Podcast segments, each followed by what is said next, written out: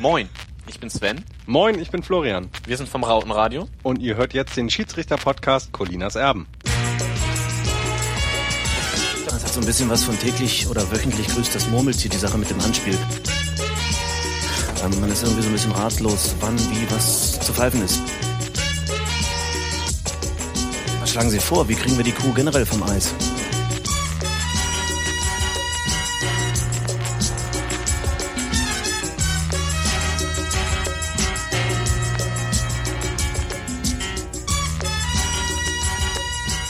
Wunderschönen guten Tag. Hier spricht Klaas Rehse, die eine Hälfte von Colinas Erben und an meiner Seite ist Alex Feuerherd. Hallo Alex. Die bessere Hälfte, genau. Schönen guten Tag. Die weibliche ist immer die beste, stimmt.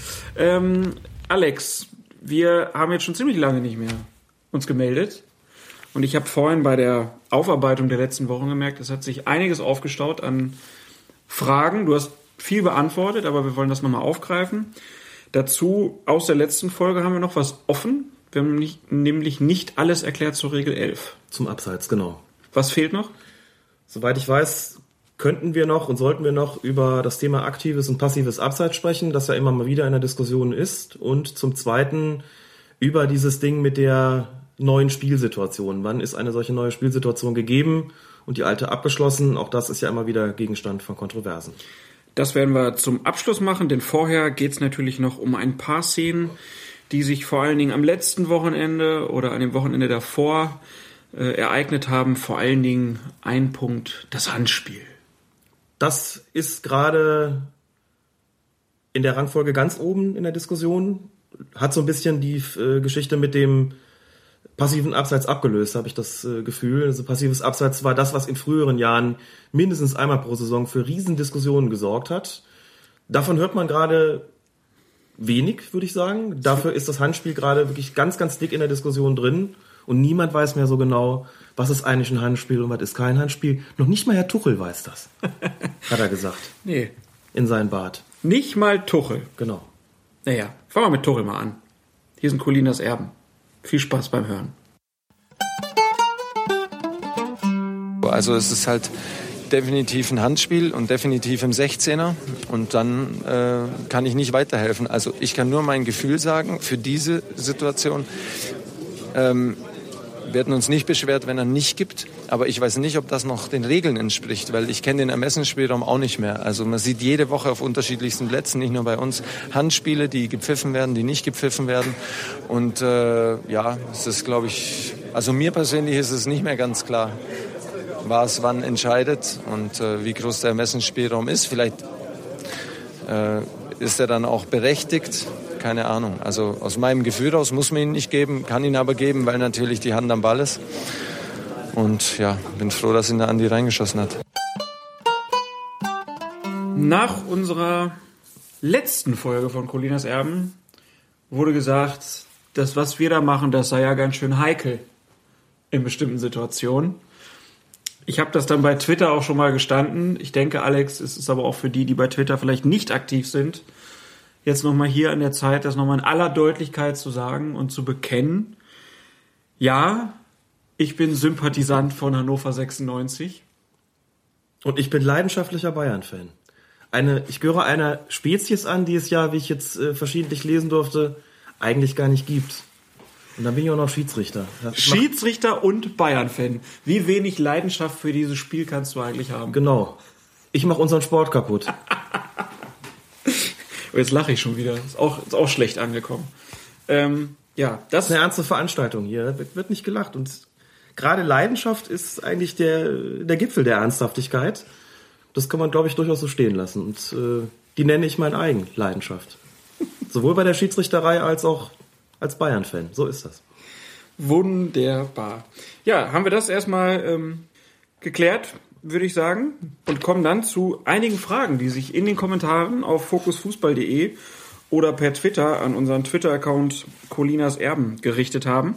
Da hat einmal Christoph Anhäuser gefragt, müssen auch Freistöße den eigenen Strafraum verlassen? Also müssen Freistöße wie auch Abstöße den 16er verlassen? Wenn es für die verteidigende Mannschaft ist und die Frage stellt ja genau darauf ab, dann genau. wissen Sie das. So steht es in der Regel 12 geschrieben. Jawohl. Dann fragt Herzi, darf man einen Schiedsrichterball zweimal spielen? damit ist gemeint, was ist eigentlich, wenn er den Boden berührt hat und dann von einem Spieler gespielt wird, darf er das sofort nochmal oder ist es wie bei anderen Spielfortsetzungen, beim Freistoß beispielsweise, beim Einwurf, beim Abstoß etc., wo das ja nicht äh, der Fall ist, beziehungsweise wenn dort der Ball ein zweites Mal vom selben Spieler gespielt wird, ohne dass er vorher von einem anderen Spieler zumindest berührt worden ist, dann gibt es einen indirekten Freistoß wegen der sogenannten Doppelberührung. Das ist beim Schiedsrichterball anders. Der ist im Spiel, wenn er den Boden berührt hat. Und da er nicht von dem Spieler ausgeführt wird, sondern vom Schiedsrichter gilt hier auch die Regel nicht, ähm, dass es keine Doppelberührung geben darf. Das heißt, der Spieler, der den bekommt, kann damit fröhlich und munter durch den, über den ganzen Platz wieseln und ihn so oft berühren, wie er möchte, ohne dass ein anderer Spieler zwischendurch berühren muss. Die nächste Frage kommt von Oliver Schmidt.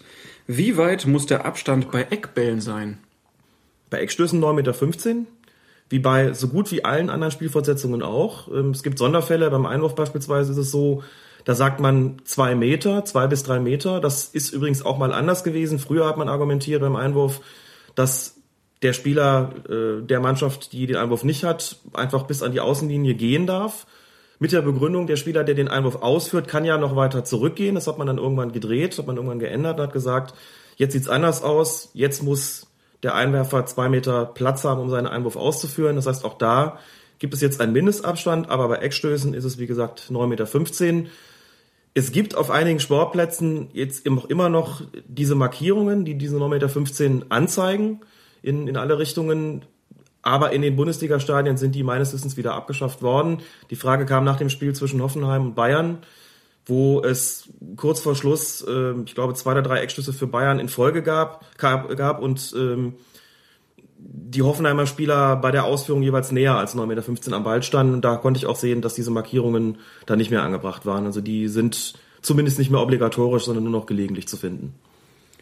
Dann haben wir eine Frage vom Twitter-User Carsten P. bekommen. Der war auf, ja, in einer niederen Klasse unterwegs. Er war nämlich beim PSV Stuttgart und er hat dort gesehen, dass der Schiedsrichter, der ohne Schiedsrichterassistenten im Einsatz war, beim Eckball links neben dem Tor steht. Carsten fragt jetzt, ist das neu oder ist das falsch? Also für die Schiedsrichter, die ohne Assistenten äh, amtieren, ist diese Regelung nicht neu. Da heißt es immer bei Eckstößen bitte am jeweils anderen Pfosten stehen oder am selben Pfosten stehen und ähm, sich das Spielchen einfach angucken. Begründung ist, dass man nur von da genau sehen könne, ob der Ball in der Luft ähm, die Linie überschritten hat oder nicht. Also wenn der Eckball hereingegeben wird, dann in dem Fall gäbe es ja einen Abstoß. Man könnte das nur von dieser Position aus sehen. Von da kann man es tatsächlich am besten sehen, das ist vollkommen richtig. Das Ganze hat aber auch einen gravierenden Nachteil, denn wenn der Ball rausgeschlagen wird von der Verteidigung und es gibt einen Gegenangriff, hat der Schiedsrichter quasi 16 Meter Rückstand, 16 Meter Abstand. Äh, muss man dazu sagen, dass das Stellungsspiel des Schiedsrichters mit Assistenten ist immer ähm, am Schnittpunkt ähm, des, des Strafraums, an der Strafraumkante quasi. Nicht ohne Grund, denn in diesem Falle überlässt er seinem Assistenten ja das Urteil, ob der Ball bei der Hereingabe des Eckstoßes ähm, die Linie dann in der Luft überquert hat oder nicht. Damit steht er aber auch äh, in der Position, äh, von der aus er dem Spiel sofort folgen kann, wenn es dann in die andere Richtung geht. Das können Schiedsrichter, die ohne Assistenten amtieren, so nicht. Also egal wie man es macht, ähm, es gibt immer einen Nachteil. Steht man an der Strafraumkante als Schiedsrichter ohne Assistenten, kann man halt nicht so gut sehen, ob der Ball in der Luft im Aus war oder nicht. Ähm, muss gestehen, dass wenn ich Spiele ohne Assistenten gepfiffen habe, habe ich trotzdem immer an der Strafraumkante gestanden. Zum einen aus purer Gewohnheit, weil ich ja die Assistenten immer, wie gesagt, gewohnt gewesen bin. Zum anderen aber auch deshalb, weil ich einfach das Gefühl hatte, dass wenn jetzt ein schneller Angriff kommt, es für mich wichtiger ist, dann dem hinterherzukommen, als zu sehen, ob der Ball in der Luft im Aus ist oder nicht. So eine Entscheidung kriegt man auch von der Strafraumkante aus verkauft, wenn man ein guter Schiedsrichter ist. Ist ja auch meistens so, dass der Ball eigentlich vom Tor weggeschlagen wird. Ja. Von daher ist es ja relativ, ich würde sagen, geringerer Anteil der Bälle, die da wirklich ja. direkt im Aus sind. Man kann als Schiedsrichter durchaus auch gucken, wie läuft der Spieler eigentlich an? Ist das einer, der mit dem rechten Fuß die Ecke schießt mhm. oder mit dem linken Fuß? Und dann abhängig davon, von wo er die tritt, kann man ja schon sehen. Ist das eine, die sozusagen im Bogen reinkommt? Wo man also sicher sein kann, der geht niemals ins Aus? Ähm, oder ist das einer, der sozusagen eher Richtung ähm, erster Pfosten geschlagen wird, wo man schon eher das Gefühl hat, ja, der könnte vielleicht ins Ausgehen? Auch da kann man sich dann vielleicht noch ein bisschen anders positionieren, ähm, um einen besseren Blick darauf zu haben, überschreitet er die Linie dann beim Reinschlagen oder nicht. Das kriegt man durchaus mit, wenn man, wenn das Spiel fortschreitet und man die Eckstoßschützen dann schon kennt und schon weiß, kommt da jetzt ein Linksfüßler oder Rechtsfüßler und mhm. von wo schlägt er die eigentlich. Gut, dann gab es ein Video, was letzte ja, seit gestern die Runde machte aus England, ich glaube Newcastle gegen Stoke City oder so. Und der Spieler von, oder ein Spieler von, ich glaube Newcastle, Stephen Taylor oder so, Stevie Taylor, ja. der ähm, machte einen Hampelmann vor dem Torwart und äffte den Torwart danach, machte so den, den Spiegel, die Pantomime direkt vor ihm Genau. praktisch. Äh, also man muss sagen, seine Mannschaft hatte einen Freistoß so aus 18 Metern. Taylor steht dann so bei 6 Metern rum und macht halt einen Hampelmann und mimt den Torwart nach. Äh, und Dembowski BVB, ne, Dembowski der Blogger, äh, der wies uns da als erstes darauf hin und fragte dann, ist das eigentlich regelkonform? Nein, ist es nicht. So eine Situation habe ich ehrlich gesagt zwar noch nie gesehen, dass da wirklich einer den einen anderen Spieler nachäfft äh, und damit natürlich auch versucht, ihn aus dem Konzept zu bringen. Ähm, das ist natürlich nicht statthaft. Muss ich dazu sagen, als ähm, ja, Fußballfan, als Alex Heuer habe ich die Szene gesehen und wirklich herzlich gelacht. Aber wir sind ja- es ist ja eine ernste Angelegenheit, Aber es ist eine ne? ernste Angelegenheit und äh, als Torwart hätte ich dem Spieler, glaube ich, einfach eine gezimmert. Ne? Also sich Bitte? dermaßen, ja, als sich dermaßen äh, da also verarschen, verarschen lasse ich mich nicht. Ne? Und als Schiedsrichter, und äh, aus dieser Perspektive argumentieren wir hier, ja, muss man ganz klar sagen, das ist natürlich nicht statthaft. Ähm, das ist eine gelbe Karte. Ich würde sagen, eine, eine Unsportlichkeit, mit einer Verwarnung zu ahnen ist. Der Schiedsrichter war allerdings äh, mit dem Stellen der Mauer beschäftigt und hat überhaupt nicht mitbekommen, dass der Spieler da rumgeturnt äh, ist. Ich denke auch deshalb, weil der selber noch nie sowas gesehen hat. Da würde ich auch niemals einen Vorwurf laut werden lassen, denn mit sowas rechnet man einfach nicht. Habe ich ehrlich gesagt noch nie gesehen, dass sowas passiert. Jetzt muss man dazu sagen, der Freistoß ist auch noch verwandelt worden. Ich denke nicht, dass das originär was mit der Aktion davor zu tun hatte, aber das Ganze wirkt natürlich nochmal äh, ganz anders, wenn man die Aktion vorher gesehen hat. Also sowas ist natürlich äh, unsportliches Verhalten und gehört mit der Verwarnung bestraft. Äh, habe auch vereinzelt Meinungen gehört, dass es vielleicht sogar einen Platzverweis hätte geben müssen, gerade weil die äh, Form der, der Verarschung, um es klar zu sagen, die dort praktiziert worden ist, vielleicht schon demütigende Züge angenommen hat. Also wenn der Schiedsrichter da der Meinung gewesen wäre, dass das sozusagen auf eine Art und Weise ausgeführt worden ist, die einer Beleidigung gleichkommt. Also eine obszöne Geste oder einer, einer verbalen Beleidigung, kann er da auch einen Platzverweis aussprechen. Für meinen Geschmack hätte es hier auch gelb getan, vielleicht aber auch deshalb, weil das, wie gesagt, eine Angelegenheit gewesen ist, die man so ganz, ganz selten sieht oder ich zumindest habe sie, wie gesagt, noch nie gesehen. Bin gespannt, ob, ob wir das jetzt öfter sehen. Durch dieses Internet. Da ist ja, Ja. Äh, sind, fühlen sich wahrscheinlich auch einige dazu animiert, das dann auch auf Kreisligaplätzen mal auszuprobieren. Und wenn der Schiedsrichter es dann sieht, dann sollte er eine Verwarnung aussprechen. Heinz Kamp gefragt dann, sagt mal, Colinas Erben, gab ein Torschuss nach Abseitspfiff früher nicht zwingend gelb? Bezieht sich da auf eine Szene vom Spiel Stuttgart gegen den HSV und Aogo äh, wird nach Abseits zurückgepfiffen, schießt dann aber und es gibt nicht gelb. Ähm, ja, äh, Heinz Kamp gemeinte halt so ein bisschen, er hätte das in letzter Zeit öfter beobachtet und dass es diese gelbe Karte nicht mehr so häufig geben würde. Also da hat sich nichts geändert. Prinzipiell ist das immer noch richtig, dass es für sowas eine Verwarnung geben soll. Ja. Es gibt einen gewissen Spielraum für einen Schiedsrichter, der daran besteht, ähm, zu gucken, wie viel Zeit vergeht denn eigentlich zwischen dem Abseitspfiff und dem Wegschlagen des Balles. Also wenn das mehr oder weniger in Tateinheit geschieht, also Pfiff und Ball wegschlagen, kann man davon ausgehen, dass der Spieler den Pfiff ja noch gar nicht gehört hat, noch gar nicht darauf reagieren konnte und dann sagt man, okay, der ist vielleicht dann noch in der Bewegung gewesen, da macht man nichts.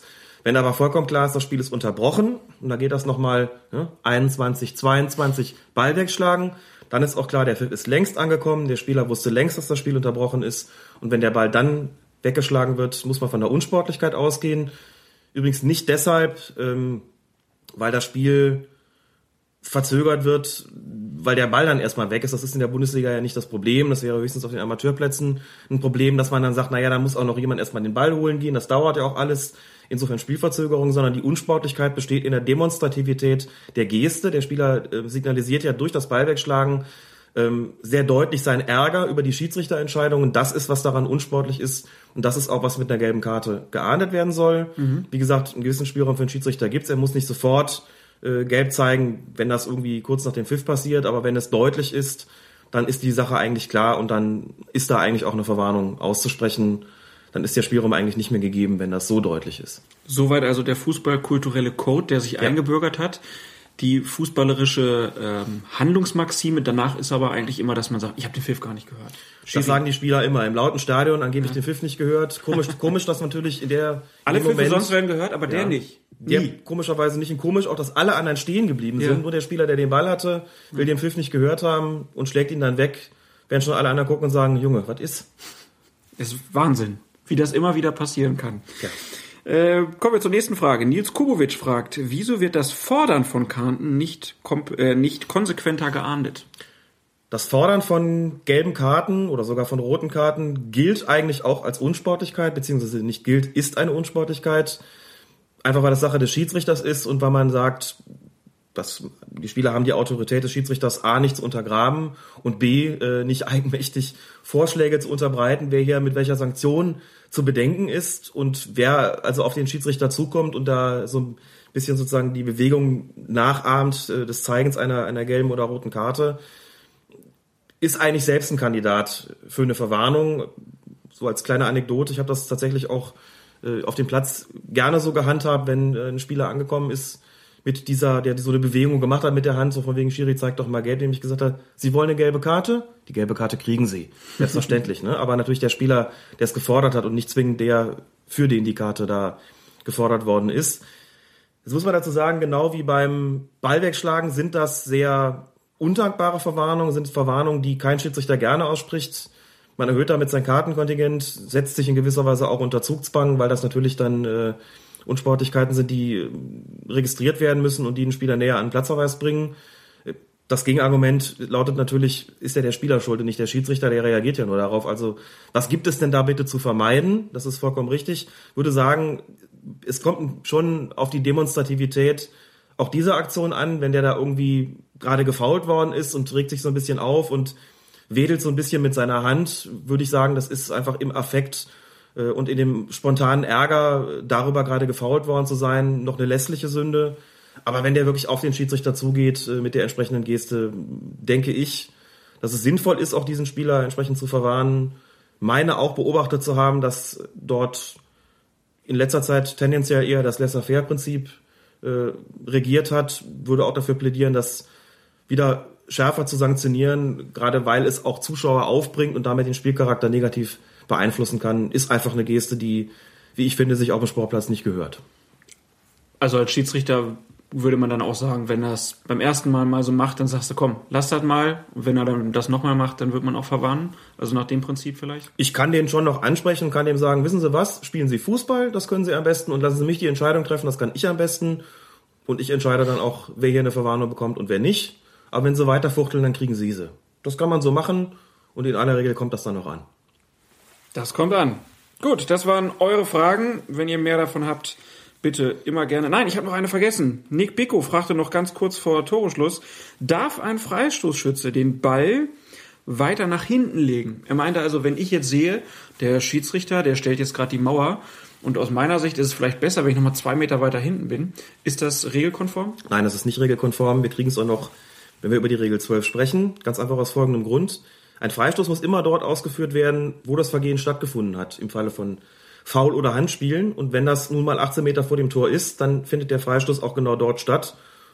Und nicht 16 Meter vor der Kiste und nicht 20 Meter vor der Kiste, sondern 18 Meter vor der Kiste. Egal, ob das dann für die angreifende Mannschaft nur ein Vorteil ist oder ein Nachteil. Die Mauer geht auf 9,15 Meter Abstand. Die hat der Schiedsrichter herzustellen. Und zwar von dem ausführenden Ort, von dem, von dem Ort äh, aus, von der der Freistoß aus, dem der Freistoß ausgeführt werden muss. So ist das und der ist da auch nicht zu verlegen, dass wir immer über einen Spielraum von einem Meter oder sowas nachdenken können, keine Frage.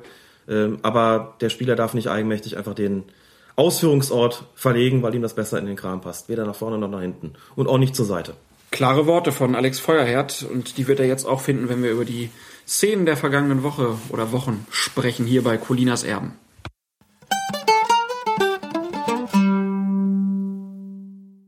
Werden wahrscheinlich wieder äh, Regelwerke ausgepackt und muss man es pfeifen und kann man es pfeifen. Unnatür, vor allen Dingen unnatürliche Handbewegungen, sowas von unnatürlich. Das äh, gibt es, glaube ich, jede Woche so eine Szene und es ist einfach grandios. Also, wenn man sonst nichts zu tun hat, kann man über sowas diskutieren. Hände an den Rücken kleben, da passiert sowas nicht. Da kann man wieder Fußball spielen und sonst nicht mit so einem Scheiß beschäftigen. Wir fangen an mit der Schiedsrichterszene des vergangenen Wochenendes. Borussia Mönchengladbach gegen Werder Bremen und Patrick Herrmann, Stürmer von Borussia Mönchengladbach, erzielt ein Tor. Alle bauen sich auf, schon zum Anstoß. Und dann heißt es auf einmal, Tor zählt nicht. Wie hast du die Situation gesehen? Eine exzellente Zusammenarbeit des Schiedsrichtergespanns ist das, was diese Szene ausgezeichnet hat. Das würde ich gerne an den Anfang stellen, denn klar, der lief völlig allein aufs Tor zu. Ähm, dann kommt äh, Militz raus, dann gibt's es noch so eine leichte Kollision, er schließt ihn rein, stark zum Anstoßpunkt. Alles scheint bereitet, wie du schon gesagt hast. Und dann gibt's plötzlich ein Palaver zwischen dem Assistenten Jan-Hendrik Salver und Schiedsrichter Wolfgang Stark. Und dann wird die Szene gezeigt und es zeigt sich, Salver hatte recht. Was war passiert? Es gab einen Pass in die, in die Tiefe, wie man so schön sagt, zu Patrick Herrmann. Klassischer Gladbacher Netzerpass Ja. in die Tiefe des Raumes. in die Tiefe des Raumes gespielt, äh, auf Patrick Herrmann, der dann frei durch ist. Die entscheidende Frage war jetzt, ist dieser Pass in die Tiefe auf dem Weg zu Patrick Herrmann nochmal von dem Gladbacher Spieler Younes berührt worden oder nicht? Muss man dazu sagen, als Assistent draußen ist Jan-Hendrik Salva in einer Situation gewesen, wo er genau das nicht erkennen konnte, äh, weil sich die, die Richtung des Balles durch die Berührung von Younes, nehmen wir es mal vorweg, ähm, auch kaum verändert hat. Das ist dann sehr, sehr schwer wahrzunehmen von außen. Ist, jetzt hier ähm, eine Berührung gegeben gewesen, denn, muss man dazu sagen, Hermann war ja schon losgelaufen und als Younes den Ball berührte, stand Hermann im Abseits. Beim ursprünglichen Pass aus der Tiefe sozusagen stand er noch nicht im Abseits. Da hat sich die Situation aber durch diese Berührung nochmal verändert. So, und jetzt stellt sich für Jan-Hendrik Salver, den Schiedsrichterassistenten draußen, ein Problem, denn er konnte es nicht sehen, hat sich also in der Situation überlegt, ich lasse jetzt erstmal laufen und guck, was passiert. Wenn jetzt der Ball ins Tor geht, was ja auch der Fall gewesen ist, muss ich anschließend Rücksprache halten mit Wolfgang Stark und muss mit ihm besprechen, hast du gesehen, ob Younes noch am Ball gewesen ist oder nicht. Hätte er in der Situation sofort die Fahne gehoben, wir wissen ja, dass er damit richtig gelegen hätte, aber nehmen wir mal an, Younes wäre nicht mehr an den Ball gekommen, hätte den Ball nicht mehr berührt. Dann hätte Salva die Fahne gehoben gehabt, dann hätte Wolfgang Stark mit Sicherheit das Spiel schon unterbrochen gehabt.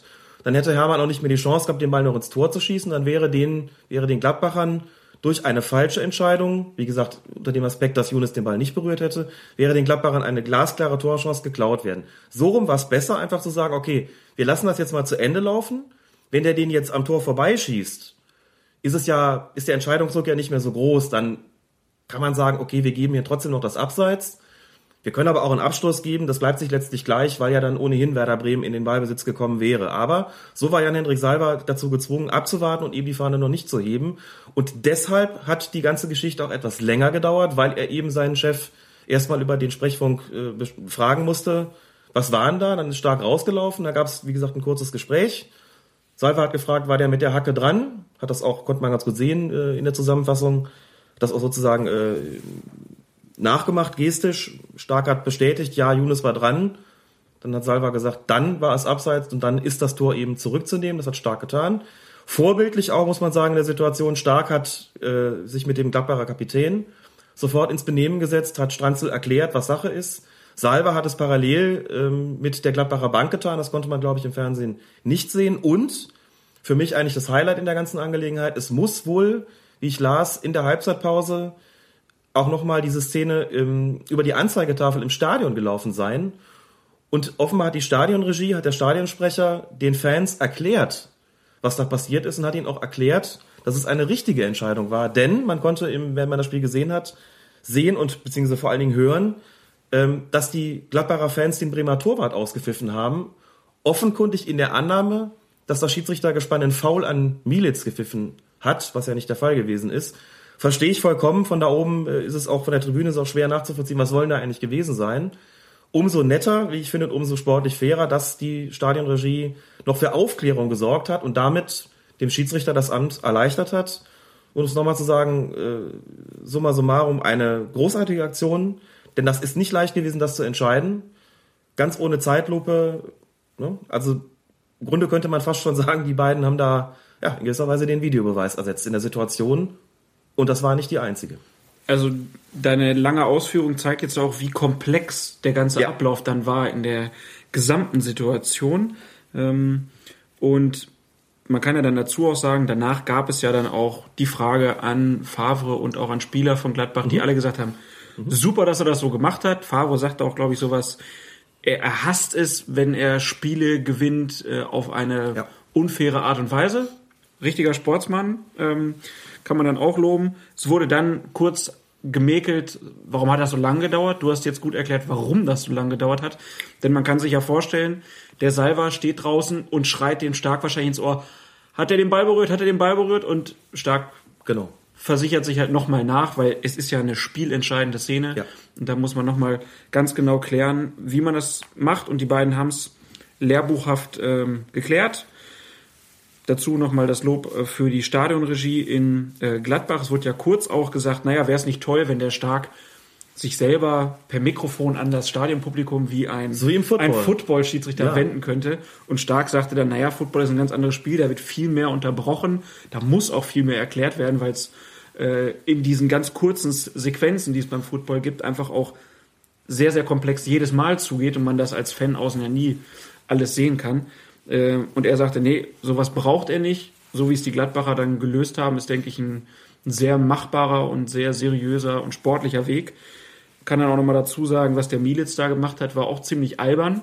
Der latscht nämlich wirklich wie ein Depp über den Ball drüber und bleibt dann liegen, als ob er gefault worden wäre. Also das war auch äh, ja auf der anderen Seite ein bisschen Du meinst, er hat die FIFA nicht zu Unrecht abbekommen? nicht ganz zu Unrecht, würde ich sagen, weil es sah halt wirklich blöd aus, was er, was er sich da äh, geleistet hat, weil er blieb dann da einfach liegen und äh, für den Zuschauer muss es dann so ausgesehen haben, naja, der simuliert jetzt einen Foul und der Schiedsrichter pfeift das Foul von Hermann an dem Torwart, was ja in dem Fall überhaupt nicht der Fall war. Also das war schon von Mielitz auch nicht ganz ähm, fair, fand ich in der Situation. Und auch nochmal ein gutes Beispiel dafür, dass es bei bestimmten gravierenden Entscheidungen einfach auch sehr sinnvoll ist, als Schiedsrichter die gegenüber den Spielern und vielleicht auch den Trainerbänken im Falle des Assistenten eben zu kommunizieren. Genau. Das hat Wolfgang Stark die Arbeit da mit Sicherheit erleichtert. Man hat auch eine Reaktion der Spieler gemerkt, ist schon in Ordnung über die spontane Enttäuschung hinaus.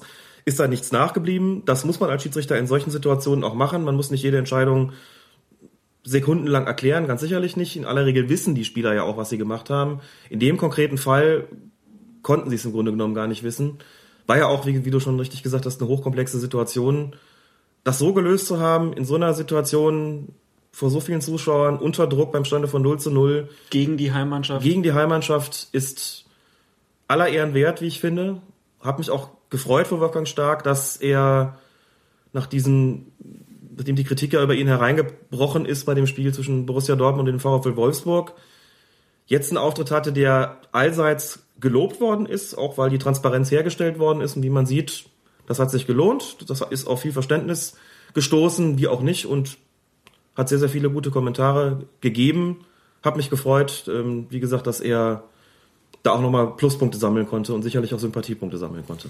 Also lehrbuchmäßig gelöst vom Schiedsrichter Gespann, kann man ja Genau. alle zusammen äh, loben.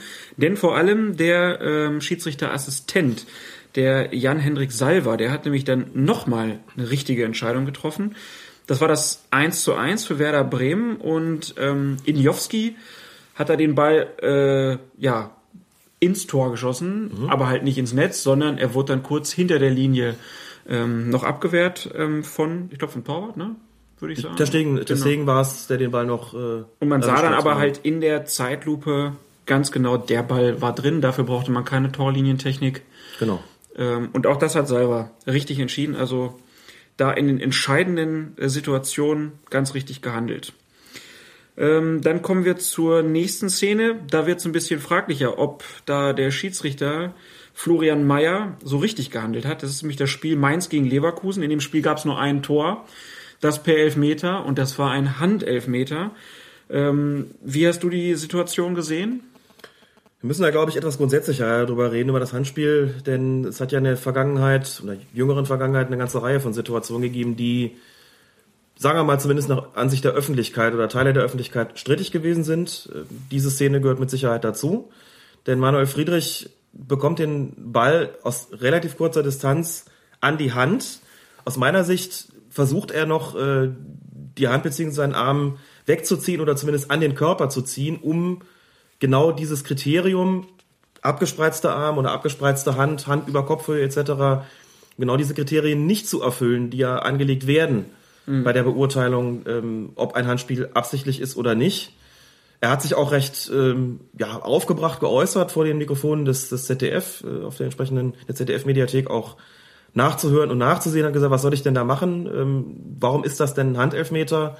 Und natürlich hat es viele Kommentare gegeben, die auch gesagt haben, also wenn das absichtliches Handspiel gewesen sein soll, dann kann man auch gleich dazu übergehen, zu sagen, jede Berührung mit der Hand ist strafbar und das ist natürlich sehr weitgehend, auch vielleicht ein bisschen emotionalisiert, solche Kommentare in so einer Situation, aber ähm, da muss man sich schon fragen, ist denn hier, sind denn hier die Kriterien für absichtliches Handspiel erfüllt gewesen? Hat er seine Körperfläche vergrößert? Da würde ich sagen, ganz klar nein. Er zieht ja noch den Arm und seine Hand an den Körper. Ist die Hand oder ist der Arm über Kopfhöhe gewesen? Auch nein, noch nicht mal auf Schulterhöhe. War es eine natürliche Handbewegung, also die sozusagen aus dem Bewegungsablauf heraus entstanden ist und nicht in irgendeiner Form dazu gedient hat, den Ball jetzt regelwidrig aufzuhalten, die sagen, ja, das war eine natürliche Bewegung. Also auch dieses Kriterium unnatürlich greift hier nicht. Man kann auch nicht behaupten, dass die Hand zum Ball gegangen ist. Das ja mal mit Sicherheit nicht. Es gab ja überhaupt keine aktive Bewegung dahin. Kurzum, eigentlich greift keines der Kriterien für absichtliches Handspiel an dieser Stelle. Und deshalb hätte Florian Mayer weiterlaufen lassen sollen. Aber natürlich auch kein Vorwurf. Ähm, er muss es in Sekundenbruchteilen entscheiden, ganz klar. Ähm, hat dann ja auch im Interview nochmal versucht zu begründen, warum er den Elfmeter gegeben hat. Hat da, glaube ich, mit Vergrößerung der Körperfläche argumentiert, mit unnatürlicher Handbewegung vor allen Dingen argumentiert, nach Ansicht der Bilder. Und da würde ich ihm nicht zustimmen. Und da stimmt ihm ja auch äh, sein Chef sozusagen nicht zu, Herbert Fandel. Ja, auch, auch hier haben wir es wieder ja mit einer komplexeren Situation ja. irgendwie wieder zu tun. Es wird zwar immer ganz einfach gesagt, Hand oder nicht Hand, aber man sieht, äh, in den letzten Wochen gab es eine Häufung und es ist scheinbar nicht ganz klar. Und das hat auch einen bestimmten Grund, denn wir haben im Kicker, im aktuellen Kicker gelesen, ein Interview mit Herbert Fandl. Und ähm, der sagt in dem Interview, wir haben in Deutschland die Regelauslegung vor dieser Saison notwendigerweise an internationale Vorgaben angepasst. Das heißt, es gab eine Veränderung aber, ja. so ist meine Wahrnehmung zumindest, die wurde nicht, zumindest nicht besonders gut kommuniziert. Genau. Kann ich bestätigen. Also auch du als Lehrwart hast jetzt nicht irgendwie mal einen Brief bekommen, wo dann drin steht, so, Handspiel müsst ihr jetzt anders machen. Nein, haben wir nicht. Und wir hatten ja bei der letzten Podcast-Folge auch kurz über diese Lehrwartetagung des Fußballverbands Mittelrhein in der Sportschule Hennef gesprochen.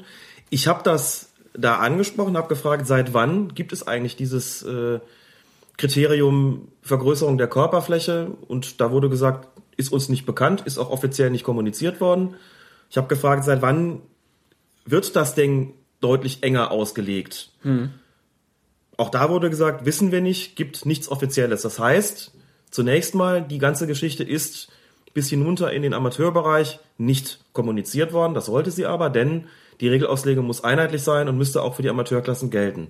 Das kann man als Punkt eins festhalten. Wenn Fandel aber sagt, wir haben da was angepasst an internationale Vorgaben, hätte man das ja vielleicht auch in der DFB-Schiedsrichterzeitung nachlesen können sollen, hätte man vielleicht auch glauben können, dass diejenigen Bundesliga-Schiedsrichter, die vor der Saison zu den Profivereinen gehen, um den Regeländerungen oder Regelauslegungsänderungen äh, mitzuteilen, also das hätte ja ein Programmpunkt sein müssen. Im Prinzip muss das doch auch heutzutage ein Programmpunkt sein, der an die Medien weitergegeben wird. Und natürlich drittens, genau, der an die Medien weitergegeben wird, wo auch klar gemacht wird, wir werden jetzt A, stärker auf Ellenbogeneinsätze achten, das ist ja kommuniziert worden. Wir werden B, stärker auf die offene Sohle achten, ist kommuniziert worden.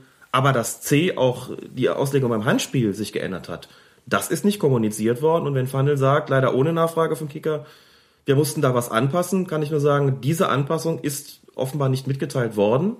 Ähm, ich habe auch ein ganz konkretes Beispiel, warum mir das klar geworden ist. Und das betrifft das Champions League Gruppenspiel zwischen Manchester City und Borussia Dortmund, wo es, vielleicht erinnert sich der eine oder die andere noch daran, einen Strafstoß gegen Borussia Dortmund gab, als Subotic den Ball im Strafraum mit der Hand gespielt hat oder den Ball gegen die Hand bekommen hat. Aus kürzester Distanz, wo ich mir damals gedacht habe, das ist nie und nimmer ein Strafstoß gewesen. Und dann, kurze Zeit später, in der DFB-Schiedsrichterzeitung lesen musste, dass das ein klarer Strafstoß gewesen sei und der neuen Auslegung entspreche, nachdem eben die Vergrößerung der Körperfläche, unnatürliche Handhaltung etc. Äh, nun schärfer bestraft wird. Da habe ich mir gedacht, wenn das ein Strafstoß ist, dann hat sich da was geändert und im Grunde ist es nicht offiziell mitgeteilt worden. Das heißt, da ist irgendwie ein, eine Panne passiert in der Kommunikation, das kann man klar festhalten. Ja. Das ist auch ein Problem, denn wie man jetzt sieht, anhand der geänderten Auslegung ähm, wundern sich Trainer und sicherlich nicht nur der, der smarte Thomas Tuchel, wundern sich die Medien, was ist da eigentlich passiert und, auch wenn Herbert Fandl anderes sagt, ich glaube, dass sich auch der eine oder andere Schiedsrichter ein bisschen, will nicht sagen verunsichert fühlt, aber zumindest ähm, die Anwendung noch schärfer praktiziert, als es eigentlich gedacht ist. Denn wenn Fandl Florian Mayer korrigieren muss und sagen muss, das ist kein Strafstoß gewesen und dem Kicker gegenüber auch noch sagt, dass Mayer die Entscheidung verteidigt hat, lag vermutlich daran, dass er nach dem Spiel noch ein bisschen emotionalisiert gewesen ist und man sollte halt Interviews auch erst geben, wenn man schon ein bisschen zur Ruhe gekommen ist. Das heißt, er hat an die Entscheidung eines seiner besten Pferde sozusagen ähm, korrigieren müssen. Er musste eine Woche vorher auch schon eine Entscheidung korrigieren. Da ging es um ein, äh, einen Handelfmeter beim Spiel 1. FC Nürnberg gegen SC Freiburg. Da ist Macchiadi von hinten von einem Mitspieler angeköpft worden, hat Fandl auch schon gesagt. Das ist nicht äh, im Sinne und im Geiste der Spielregeln, äh, dass wenn ein, ein Spieler aus kürzester Distanz von hinten angeköpft wird und das gar nicht sehen kann, dann kann das keine Absicht, kein absichtliches Handspiel gewesen sein. Auch dann nicht, wenn die Arme über Kopfhöhe waren. Das sind sie gewesen. Und da hat der Schiedsrichter Felix Zweier auch den Freiburger Spielern gegenüber angezeigt. Arm über Kopfhöhe ist gleich automatisch Elfmeter. Da hat Fandl gesagt, na ja gut, aber doch nicht, wenn er von hinten angeköpft wird und es gar nicht sehen kann. Das heißt, zwei Entscheidungen innerhalb von, von wenigen Tagen, die vom obersten Schiri-Chef korrigiert worden sind, da muss man, und gegen, und zwar von Entscheidungen von Schiedsrichtern, die zu den allerbesten gehören, einmal Zweier und einmal Meier. Ähm, da muss man dann schon sagen, da ist dann aber offensichtlich in der Kommunikation auch den Schiedsrichtern gegenüber irgendwas nicht hundertprozentig korrekt gelaufen, denn sonst würde das so nicht passieren, dass zwei Schiedsrichter auch hinterher felsenfester Überzeugung sind, die Anweisung richtig umgesetzt zu haben. Die haben da also nicht was falsch gesehen, sondern die sagen, nee, nee, das sollen wir so machen. Und dann sagt der Chef, nee, das wollt ihr nicht. Mhm. Dann hat da was nicht gestimmt. Das ist zwangsläufig. Also eine gewisse Verunsicherung äh, bei den, sogar bei den Top-Schiedsrichtern irgendwie, so dass man dann auch wieder verstehen kann, dass sich ja Bundesliga-Profis, Bundesliga-Trainer auch mhm. verunsichert vor dem Mikrofon zeigen, weil sie nicht mehr genau wissen, was denn jetzt überhaupt Sache ist. Ähm, und es gibt da ja so ein paar Punkte, die jetzt in letzter Zeit immer wieder angesprochen werden. Wir hatten da auch Fragen bei Twitter, was ist denn überhaupt eine natürliche Handbewegung und was ist eine unnatürliche? Du hast das eben schon einmal kurz äh, erwähnt, aber ich würde das gerne noch mal kurz rausstellen. Also was ist eine natürliche mhm. bzw. unnatürliche Handbewegung? Die Begriffe sind ein bisschen irreführend, denn man darf sie sich sozusagen nicht so übersetzen, wie sie landläufig ähm, verwendet werden. Ich mache das mal an einem Beispiel klar. Wenn ich sehe, dass ein Ball auf mein Gesicht zufliegt und reiße fast schon reflexartig meine Arme und oder Hände hoch, um mein Gesicht zu schützen, ist das ja nach menschlichem Ermessen eine natürliche Haltung. Dass man sagt, es ist ja ganz normal, ist natürlich, dass man sich da schützen will. Die so. berühmte Schutzhand. Die berühmte Schutzhand, die es aber nicht gibt und noch nie gegeben hat. So und ähm, ein Urban Myth. Das ist sozusagen ein, ein Urban Myth, ganz genau. Wenn ich dann meine Hände vor mein Gesicht reiße und mir der Ball dann gegen diese Hand geschossen wird oder der Ball dann in, in Kontakt mit den Händen kommt, dann handelt es sich um eine sogenannte unnatürliche Handbewegung. Unnatürlich, weil sie nicht mehr dem normalen Bewegungsablauf entspricht, wie er im Fußball legal und legitim ist, sozusagen. Und das macht das Unnatürliche daran aus. Es gibt, wie gesagt, keine Schutzhand. Ich habe diese Fälle auch als Schiedsrichter selbst gehabt, hatte Spieler, die mich dann gefragt haben, Schiri, soll ich mir den Ball ins Gesicht schießen lassen? Und die einzige Antwort, die man darauf geben kann, ist, ja, sollst du. Das ist menschlich natürlich hart, weil der Spieler einen anguckt und sagt, das ist nicht Ihr Ernst. Er sagt, das ist äh, mein Ernst, weil es der Ernst der Regel ist. Nicht natürlich ist daran, dass diese Bewegung, ähm, also dieses Reißen der Arme oder Hände vors Gesicht, um beim Beispiel zu bleiben, ähm, dient ja ausschließlich dazu, den Ball dann sozusagen abzuwehren, um nicht getroffen zu werden im Gesicht. Da das aber nicht zulässig ist im, äh, im Fußball, gilt das sozusagen als unnatürliche Handbewegung. Unnatürlich ist sozusagen alles, was nicht dem fußballtypischen normalen Bewegungsablauf entspricht, wichtiger Zusatz, Bewegungsablauf, mit dem man quasi legal, legale Handlungen auf dem Fußballplatz vollziehen kann. Dass das da auch Grauzonen gibt, ist vollkommen klar. Denn die Frage, wie man zum Beispiel zu einem Sprung ansetzt, wie man eine Grätsche macht, da muss man ja auch was mit den Armen und Händen machen. Man muss ja irgendwie das Gleichgewicht halten. Das heißt, der Schiedsrichter muss zum Beispiel bei einer Grätsche auch beurteilen, ob die Armhaltung in dem Moment notwendig, also natürlich ist, um die Stabilität zu halten des, des ganzen Körpers, oder ob er sagt, die Arme, die Hände sind so weit über dem Kopf, das dient jetzt nicht mehr dazu, irgendeine Balance zu halten, sondern das dient sozusagen eben dazu, die Körperfläche zu vergrößern und dabei in Kauf zu nehmen, dass man eben mit dem Ball, äh, dass die Hand mit dem Ball oder der Arm mit dem Ball in Kontakt gerät, wo es nicht sogar vielleicht beabsichtigt ist, um diesen Ball aufzuhalten. Aber die Inkaufnahme würde da schon, die Fahrlässigkeit würde da schon genügen. Das hat sich dann so ein bisschen zu der, das ist so ein bisschen zu der, zu der, äh, zu dieser Faustregel eingedampft. Ein schöner Begriff übrigens Faustregel in dem Zusammenhang. Zu dieser Faustregel hat sich, ist das eingedampft worden. Wenn Arm oder Hände über Kopfhöhe sind, kann man grundsätzlich davon ausgehen, dass es sich um ein strafwürdiges Handspiel handelt. Das ist den Schiedsrichter mit an die Hand gegeben worden. Ja, auch hier wieder ein schönes Bild. Was dann aber dazu geführt, dass es eben so ein Extrembeispiel gab wie in, in Nürnberg, wo dann Zweier den Elfmeter gegen Freiburg Pfeiffer da sagt, die waren über Kopfhöhe und nicht mehr dran gedacht hat, naja gut, aber von hinten, das kann ja keiner sehen. Also die Grauzone ist weiterhin sehr, sehr groß. Und die Frage, was ist eigentlich natürlich und was ist unnatürlich, ähm, dann auch nicht so klar zu beantworten, eben weil es diese, diese Grenzbereiche gibt, wo man sagt, war das jetzt noch eine natürliche äh, Arm- oder Handbewegung oder Handhaltung im Sinne des, des fußballtypischen Bewegungsablaufs oder war sie schon unnatürlich, weil mindestens in Kauf genommen worden ist, dass der Ball mit der Hand in Kontakt gerät und war da nicht sogar vielleicht so ein bisschen auch die, die Absicht dahinter, den Ball dann, äh, dann aufzuhalten oder hat man nicht zumindest versucht, das, ähm, das auch damit zu tun? Das spielt eine Rolle. Der zweite Begriff, der immer wieder jetzt genannt wird, äh, praktisch ein Modebegriff auch schon geworden ist, ist die Vergrößerung mhm. der Körperfläche. Andreas Rüttenauer von der Taz schrieb dann auch, ich gehe jetzt essen, Körperfläche verbreitern. Genau. Ähm, ja, kannst du da noch mal zwei, drei Sätze zu sagen, was, was damit gemeint ist? Die Körperfläche, also jeder hat ja eine Körperfläche und die ist ja nicht einfach zu vergrößern. Mhm. Aber was ist damit gemeint? Damit wäre zum Beispiel gemeint, wenn ich die Arme oder Hände über den Kopf reiße, dann äh, mache ich mich damit ja größer. Also es geht einfach darum, dass ich meinen Körper so hinstelle, dass ich breiter stehe. Die Arme können ja auch rechts und links breit genau. gemacht werden oder über den Kopf gehalten ja. werden. Und das ist dann, ja, dadurch versuche ich praktisch den, den Stürmer vielleicht, der schießen will, ja. ähm, wie, wie ein Torwart abzuwehren Exakt. sozusagen. Abspreizen, natürlich geht das nach oben, das geht aber auch, wie du schon gesagt hast, nach links und nach rechts. Damit mache ich meinen Körper ja auch breiter. Und genau dieses, dieses Abspreizen der Arme wäre ein deutliches Kriterium für eine sogenannte Verbreiterung der Körperfläche. Kann man sich, glaube ich, ganz gut vorstellen. Auch da ähm, ist eben inzwischen die Anweisung, dann handelt es sich um ein strafbares Handspiel. Also Absicht im Sinne äh, der Regel 12. Absicht wird dann so definiert, dass man sagt, wer die Arme ausbreitet, ohne es zu müssen, also wer die Arme ausbreitet, ohne dass das zum normalen Bewegungsablauf gehört, der verbreitert sozusagen unzulässigerweise seine Körperfläche und wenn es dann zu einem Kontakt zwischen Hand oder Arm und Ball kommt, liegt ein strafbares Handspiel vor, weil ja der Körper eigentlich gar nicht so breit ist und die Arme ja nur dazu dienen, sozusagen äh, die Fläche zu verbreitern, um den Ball dann aufhalten zu können, nur eben an der Stelle äh, des Armes und der Hand, Hände eben nicht mehr mit legalen Mitteln, gemäß den Regeln. Also kann man auch sagen, dass dieser Ausruf, der ja immer kommt, wenn ein Schiedsrichter Hand pfeift, der Arm war doch angelegt. Mhm. Wenn dem so ist, dann ist es auch kein strafbares Handeln? Grundsätzlich schon. Wenn der Arm angelegt ist, dann find, liegt ja keine Verbreiterung der Körperfläche vor. Natürlich kann man auch mit dem angelegten Arm absichtliches Handspiel begehen, nämlich indem man sich zum Beispiel in den Ball hineindreht, mhm. also eine aktive Bewegung vollzieht.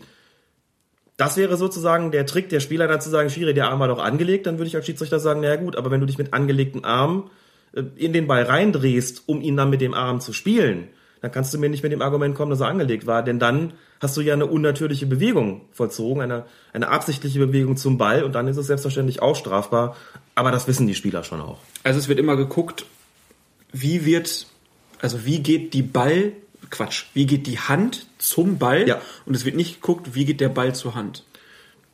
Es gab mal ganz lange Zeit als Hauptkriterium äh, die Anordnung, wenn der Ball zur Hand geht, ist es keine Absicht, also nicht strafbar. Und wenn die Hand zum Ball geht, dann ist es Absicht, also strafbar. Man hat also eine aktive Bewegung der Hand oder des Armes vorausgesetzt. Und aufgrund dessen hat es auch relativ wenige Handelfmeter gegeben, weil diese aktive Bewegung nachzuweisen war. Da hat man eigentlich eher die Faustregel gehabt, wenn das aus 50 Zentimetern oder einem Meter, wenn er den Ball auf den Körper kriegt, dann ist das keine Absicht, so schnell kann der ja gar nicht reagieren. Da war es dann auch schon relativ egal, ob die Arme oder Ende oder über Kopfhöhe waren, weil es irgendwie hieß, naja gut, wenn das passiert, was soll der denn machen? So schnell wie der reagiert, kann der gar nicht absichtlich handeln. Und es kann eben keine Bewegung der Hand zum Ball geben, wenn der aus 50 Zentimetern kommt. Der kann höchstens irgendwie da, da äh, abwehrend oder defensiv reagieren. Ergo keine Absicht. Aber, wie schon von Herbert Fandl eben im Kicker gesagt, offenkundig hat es äh, da von internationaler Seite Bestrebungen gegeben, das Ganze etwas enger zu fassen. Da wäre es auch interessant zu erfahren, warum hat es diese Einweisung eigentlich gegeben? Ist man der Meinung, dass es zu viele ähm, Handspiele gegeben hat, dass man das eindämmen will? Unterstellt man den Spielern eigentlich ganz bewusst, äh, ihren Körper ver zu verbreitern, um ähm, den Ball da abzuwehren? Also was ist die Erfordernis gewesen, äh, um diese Regeln entsprechend zu ändern? Das kann ich nicht sagen, weil ich dazu keine Stellungnahme kenne. Und das Ganze eben auch auf DFB-Ebene äh, nicht kommuniziert worden ist und schon gar nicht bis runter in die Amateurverbände. Das ist ähm, gerade leider ein Problem. Deswegen ist man da immer noch ein bisschen auf Spekulationen angewiesen und eben auf Aussagen wie die von Herbert Fandl im Interview. Du sprichst Fandl jetzt nochmal an, gerade was die Entfernung angeht. Da fragt der Kicker dann auch vor der Saison, hat Lutz Michael Fröhlich öffentlich gesagt, dass die Distanz, aus der der Ball an die Hand gehe, keine Rolle mehr spiele. Im Regelheft steht auf Seite 84, der Schiedsrichter achtet bei der Beurteilung der Situation auf die Entfernung zwischen Gegner und Ball. Mhm. Wie erklären Sie diesen Widerspruch? Und Fandel sagt dann, dies ist kein Widerspruch. Die Distanz ist einer von mehreren Parametern. Je kürzer die Distanz, desto mehr spricht dafür, dass das Handspiel nicht zu ahnden ist, es sei denn, die Arme sind fahrlässig weit abgespreizt. Mhm. Ähm, und da kommen wir ja auch immer wieder in diesen Bereich, wo man dann sagt, ist es Absicht oder ist es keine Absicht? Wie wichtig ist bei der Schiedsrichterentscheidung jetzt aktuell in Strafräumen noch, ob jemand mit Absicht handelt oder ist auch fahrlässiges Handeln vielleicht öfter jetzt mit, mit Strafschuss mhm. be bewertet worden? Offensichtlich schon. Man muss aber nochmal dazu sagen, um die, die Begriffe zu klären. Wenn es in den Regeln heißt, dass ein Handspiel absichtlich zu geschehen hat, muss man sich als nächstes die Frage stellen, was ist denn Absicht? Das würde aber voraussetzen, dass ich weiß, was im Kopf eines Spielers vor sich geht. Dass ich weiß, der hatte das jetzt vor, der hat jetzt sozusagen einen bewussten Prozess eingeleitet, an dessen Ende ähm, die Abwehr des Balles mit der Hand, die unzulässige Abwehr des Balles mit der Hand stehen sollte. Das kann ich als Schiedsrichter nicht. Das heißt, ich muss Absicht anders definieren. Ich muss also jede Menge Parameter, wie Fanel das genannt hat, finden, um diesen Begriff der Absicht zu definieren. Da hat Fanel gesagt, die ähm, Distanz ist ein Kriterium. Er sagt, je kürzer der Abstand ist, desto geringer ist die Wahrscheinlichkeit, dass hier Absicht im Sinne der Regel 12 vorliegt. So muss man das halt formulieren. Das nächste ist eben die Frage natürliche oder unnatürliche Handhaltung. Das übernächste ist dann die Frage, vergrößerte die Körperfläche, ja oder nein. Also man muss sozusagen diesen Begriff der Absicht eingrenzen. Man muss ihn definieren sozusagen von der originären Willensentscheidung des Spielers weg, die ich als Schiedsrichter nicht beurteilen kann.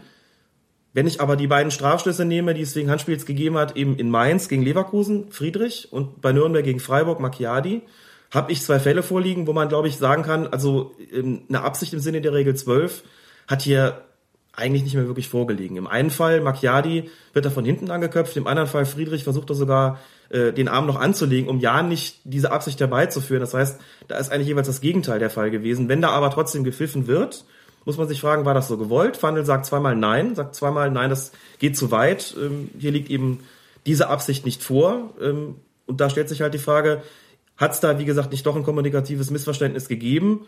Und wenn der Kicker fragt, hat nicht Fröhlich vor der Saison gesagt, dieser Abstand wird eigentlich immer unwichtiger und Fandel sagt, nee, das ist kein Widerspruch.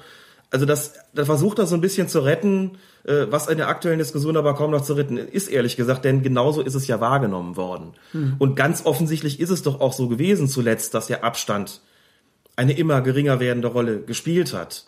Das heißt, wenn Fandel sagt, das ist eine, ein Parameter, das ist sicherlich richtig, nur wenn dieser Parameter fast überhaupt nicht mehr greift, muss man doch auf das Statement von Fröhlich zurückkommen und sagen, na ja, offensichtlich spielt das keine Rolle mehr. Bei Subotic in der Champions League hat es ja auch schon keine Rolle mehr gespielt. Wie gesagt, das ist nicht kommuniziert worden. Ich finde das auch schade, weil ich der Meinung bin, gerade wenn der Ball aus, aus kurzer Distanz geschossen wird, hat man kaum eine Chance zu reagieren und meine auch, dass das ein wesentliches Kriterium sein sollte für die Frage strafbar, sprich Absicht ja oder nein und nicht einfach nur ein Parameter. Das finde ich schon äh, entscheidend und da hat mir die Auslegung, wie sie vorher gewesen ist, besser gefallen. Wenn das jetzt international so beschlossen worden ist, hat der DFB das umzusetzen. Gehen wir davon aus, dass es ja auch stimmt, was Wandel da sagt. Aber schade ist schon, denn das gefiel mir, wie gesagt, vorher schon besser und ich fand es realitätsnäher, praktikabler und insgesamt akzeptierter. Es ist ja auch ein Eingriff ins Spiel. Also wenn Ja. ich als Abwehrspieler weiß, das wird jetzt anders gepfiffen, dann werden sich Spieler, also bei Dante beobachtet man das zum Beispiel Ja. jetzt schon, der hat seine Hände immer hinterm Rücken, wenn er auf den Spieler zugeht. Äh, da muss man dann dazu sagen, Dante gehört nun auch zu denen, der kann damit scheinbar umgehen und der gewinnt dann immer noch Zweikämpfe. Aber wenn das dann alle machen, dann ist das natürlich auch ein, eine Umstellung im Spiel, einfach die dann stattfindet. Ja. Äh, und das würde ich sagen eher zum Vorteil von den Stürmern. Da kann man wieder sagen, ist ja gewollt, wir wollen ja mehr Tore und so weiter. Aber ich würde auch sagen, das sieht komisch aus, weil so läuft man ja nicht rum mit den, mit den Armen äh, hinterm Körper generell. Und ähm, ja, wie du schon sagst, ich, ich fände es auch ein bisschen schade, wenn, wenn das der Weg wäre, weil dann haben wir dann irgendwann Hockey-Verhältnisse. Ähm, Genau. Dass die Leute dann nur noch den Abwehrspielern an die Hände schießen, die, die technisch das können, die werden es auch machen. Und dann, dann gibt's wirklich noch mehr Elfmeter. Letztlich ist der Punkt ja dabei, ähnlich wie bei Gesetzesänderungen auch, muss man sich immer fragen, reicht denn das Instrumentarium, das man bis, bis jetzt hatte, reicht das eigentlich nicht? Muss man da was verschärfen? Äh, muss man was ändern? Oder reicht das nicht eigentlich doch? Das ist, wie gesagt, wie bei Gesetzesänderungen auch, da wird immer schnell nachgerufen. Alle sagen, wir müssen jetzt aber, ne, äh, keine Ahnung, schneller einsperren, schneller abschieben, schneller sonst was tun und äh, muss ich immer fragen, ist das wirklich nötig? Also warum muss immer sofort alles verschärft werden? Nun ist der Fußball, was das betrifft, eigentlich recht maßvoll.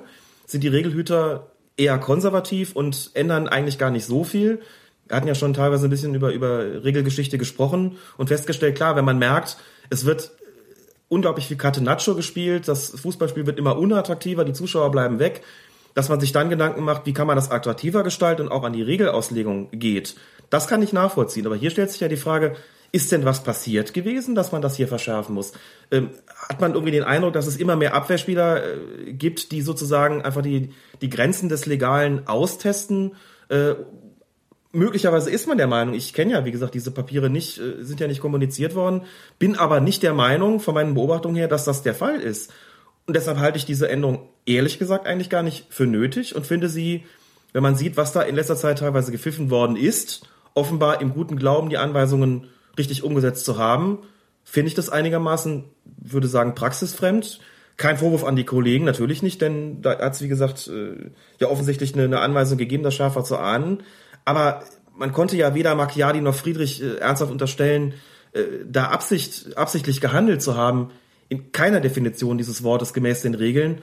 Und dann glaube ich nicht, dass es eine gute Idee ist und dann glaube ich auch nicht, dass diese Verschärfung richtig ist, dann, sondern glaube, dass äh, die Auslegung, wie sie vorher praktiziert worden ist, praxisnäher war und auch nichts, äh, auch nicht geschadet hat, in keiner Weise. Und deshalb äh, würde ich dann doch dafür plädieren, dass man sich darüber nochmal Gedanken macht, ob man nicht zu dieser alten Auslegung in irgendeiner Form zurückkehrt, beziehungsweise ob das, was da international gefordert wird, wirklich so ist, denn weiß jetzt gar nicht, klar, dass das von, von Subotic in der Champions League ist gepfiffen worden, aber ist das international so viel schärfer in Bezug auf das Handspiel?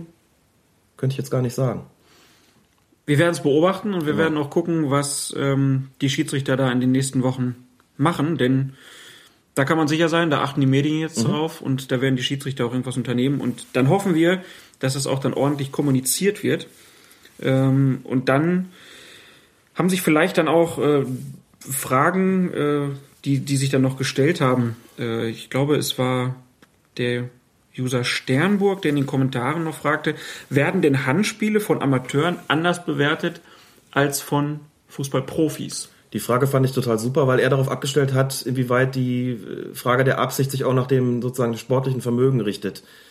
Und da muss ich sagen, in gewisser Weise tut sie das schon. Ähm, natürlich hat ein Profi seinen Körper ganz anders unter Kontrolle. Und wir hatten es ja auch schon mal gesagt, es passiert in der Bundesliga eigentlich kaum ein Foulspiel unabsichtlich. Im Amateurbereich aber sehr wohl. Im Amateurbereich passieren Foulspiele, wo man wirklich den Spieler schon ansieht, das hat der gar nicht gewollt. Das ist einfach, einfach zu paddelig in den Zweikampf gegangen. Ist mir noch nie passiert. Und dann in so einer Situation überlegt man als Schiedsrichter schon auch, wenn das jetzt kein, kein, wenn wirklich keine erkennbare Absicht hinter diesem Foulspiel gesteckt hat, dann kann ich das Foulspiel zwar ahnen, aber dann lasse ich die gelbe Karte vielleicht auch stecken, wenn ich sehe, der ist eher tollpatschig gewesen.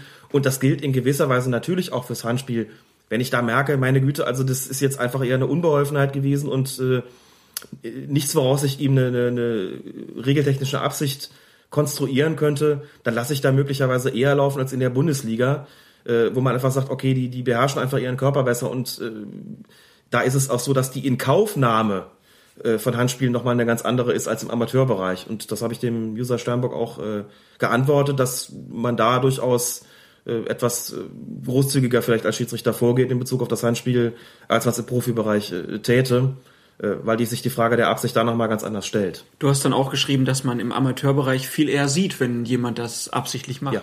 Das ist alles häufig offensichtlicher, deutlicher, prägnanter. Man erkennt auch teilweise an dem, an der originären Reaktion der Spieler, sieht schon am, am Gesicht, ob sie was vorhatten oder nicht. Also das äh, muss man gar nicht mal so wahnsinnig äh, viel Menschenkenntnis haben, um da zu erkennen, was da teilweise gespielt wird. Also da liegt's einfach offener zutage, äh, vor allen Dingen in den, in den untersten Amateurklassen natürlich. Je professioneller das Ganze wird, umso geschickter werden auch die Spieler und ähm, das ist aber natürlich in der Kreisliga B oder C nicht gegeben in diesem Maße. Das sind doch alles nur Vorurteile. Nein, das sind Erfahrungswerte. okay, dann ähm, würde ich sagen, als kleinen Abschluss zu dem ähm, ja, vergangenen Wochenende gibt's noch lobendes Wort. Thorsten Wieland meldete sich per äh, Twitter, der Königsblogger, der hat das äh, Derby gesehen, Schalke gegen Borussia Dortmund und natürlich Schalke hat gewonnen, kann man jetzt sagen, ist ein Lob auch einfach, aber äh, wir wollen das trotzdem hier einfach mal öffentlich machen. Thorsten Wieland lobte nämlich den Derby-Schiri Gagelmann. Meiner Ansicht nach zu Recht, was ich von dem Spiel mitbekommen hatte, war ähm, ganz ausgezeichnet. Muss man dazu sagen, dass Gagelmann auch große Wertschätzung im DFB genießt. Er hat das Spiel bekommen und das Spiel bekommt man nicht zufällig. Da schicken die, schickt der Schiedsrichterausschuss auch nicht jeden hin. Gagelmann hat auch diverse Male Borussia Dortmund gegen Bayern München gepfiffen oder umgekehrt.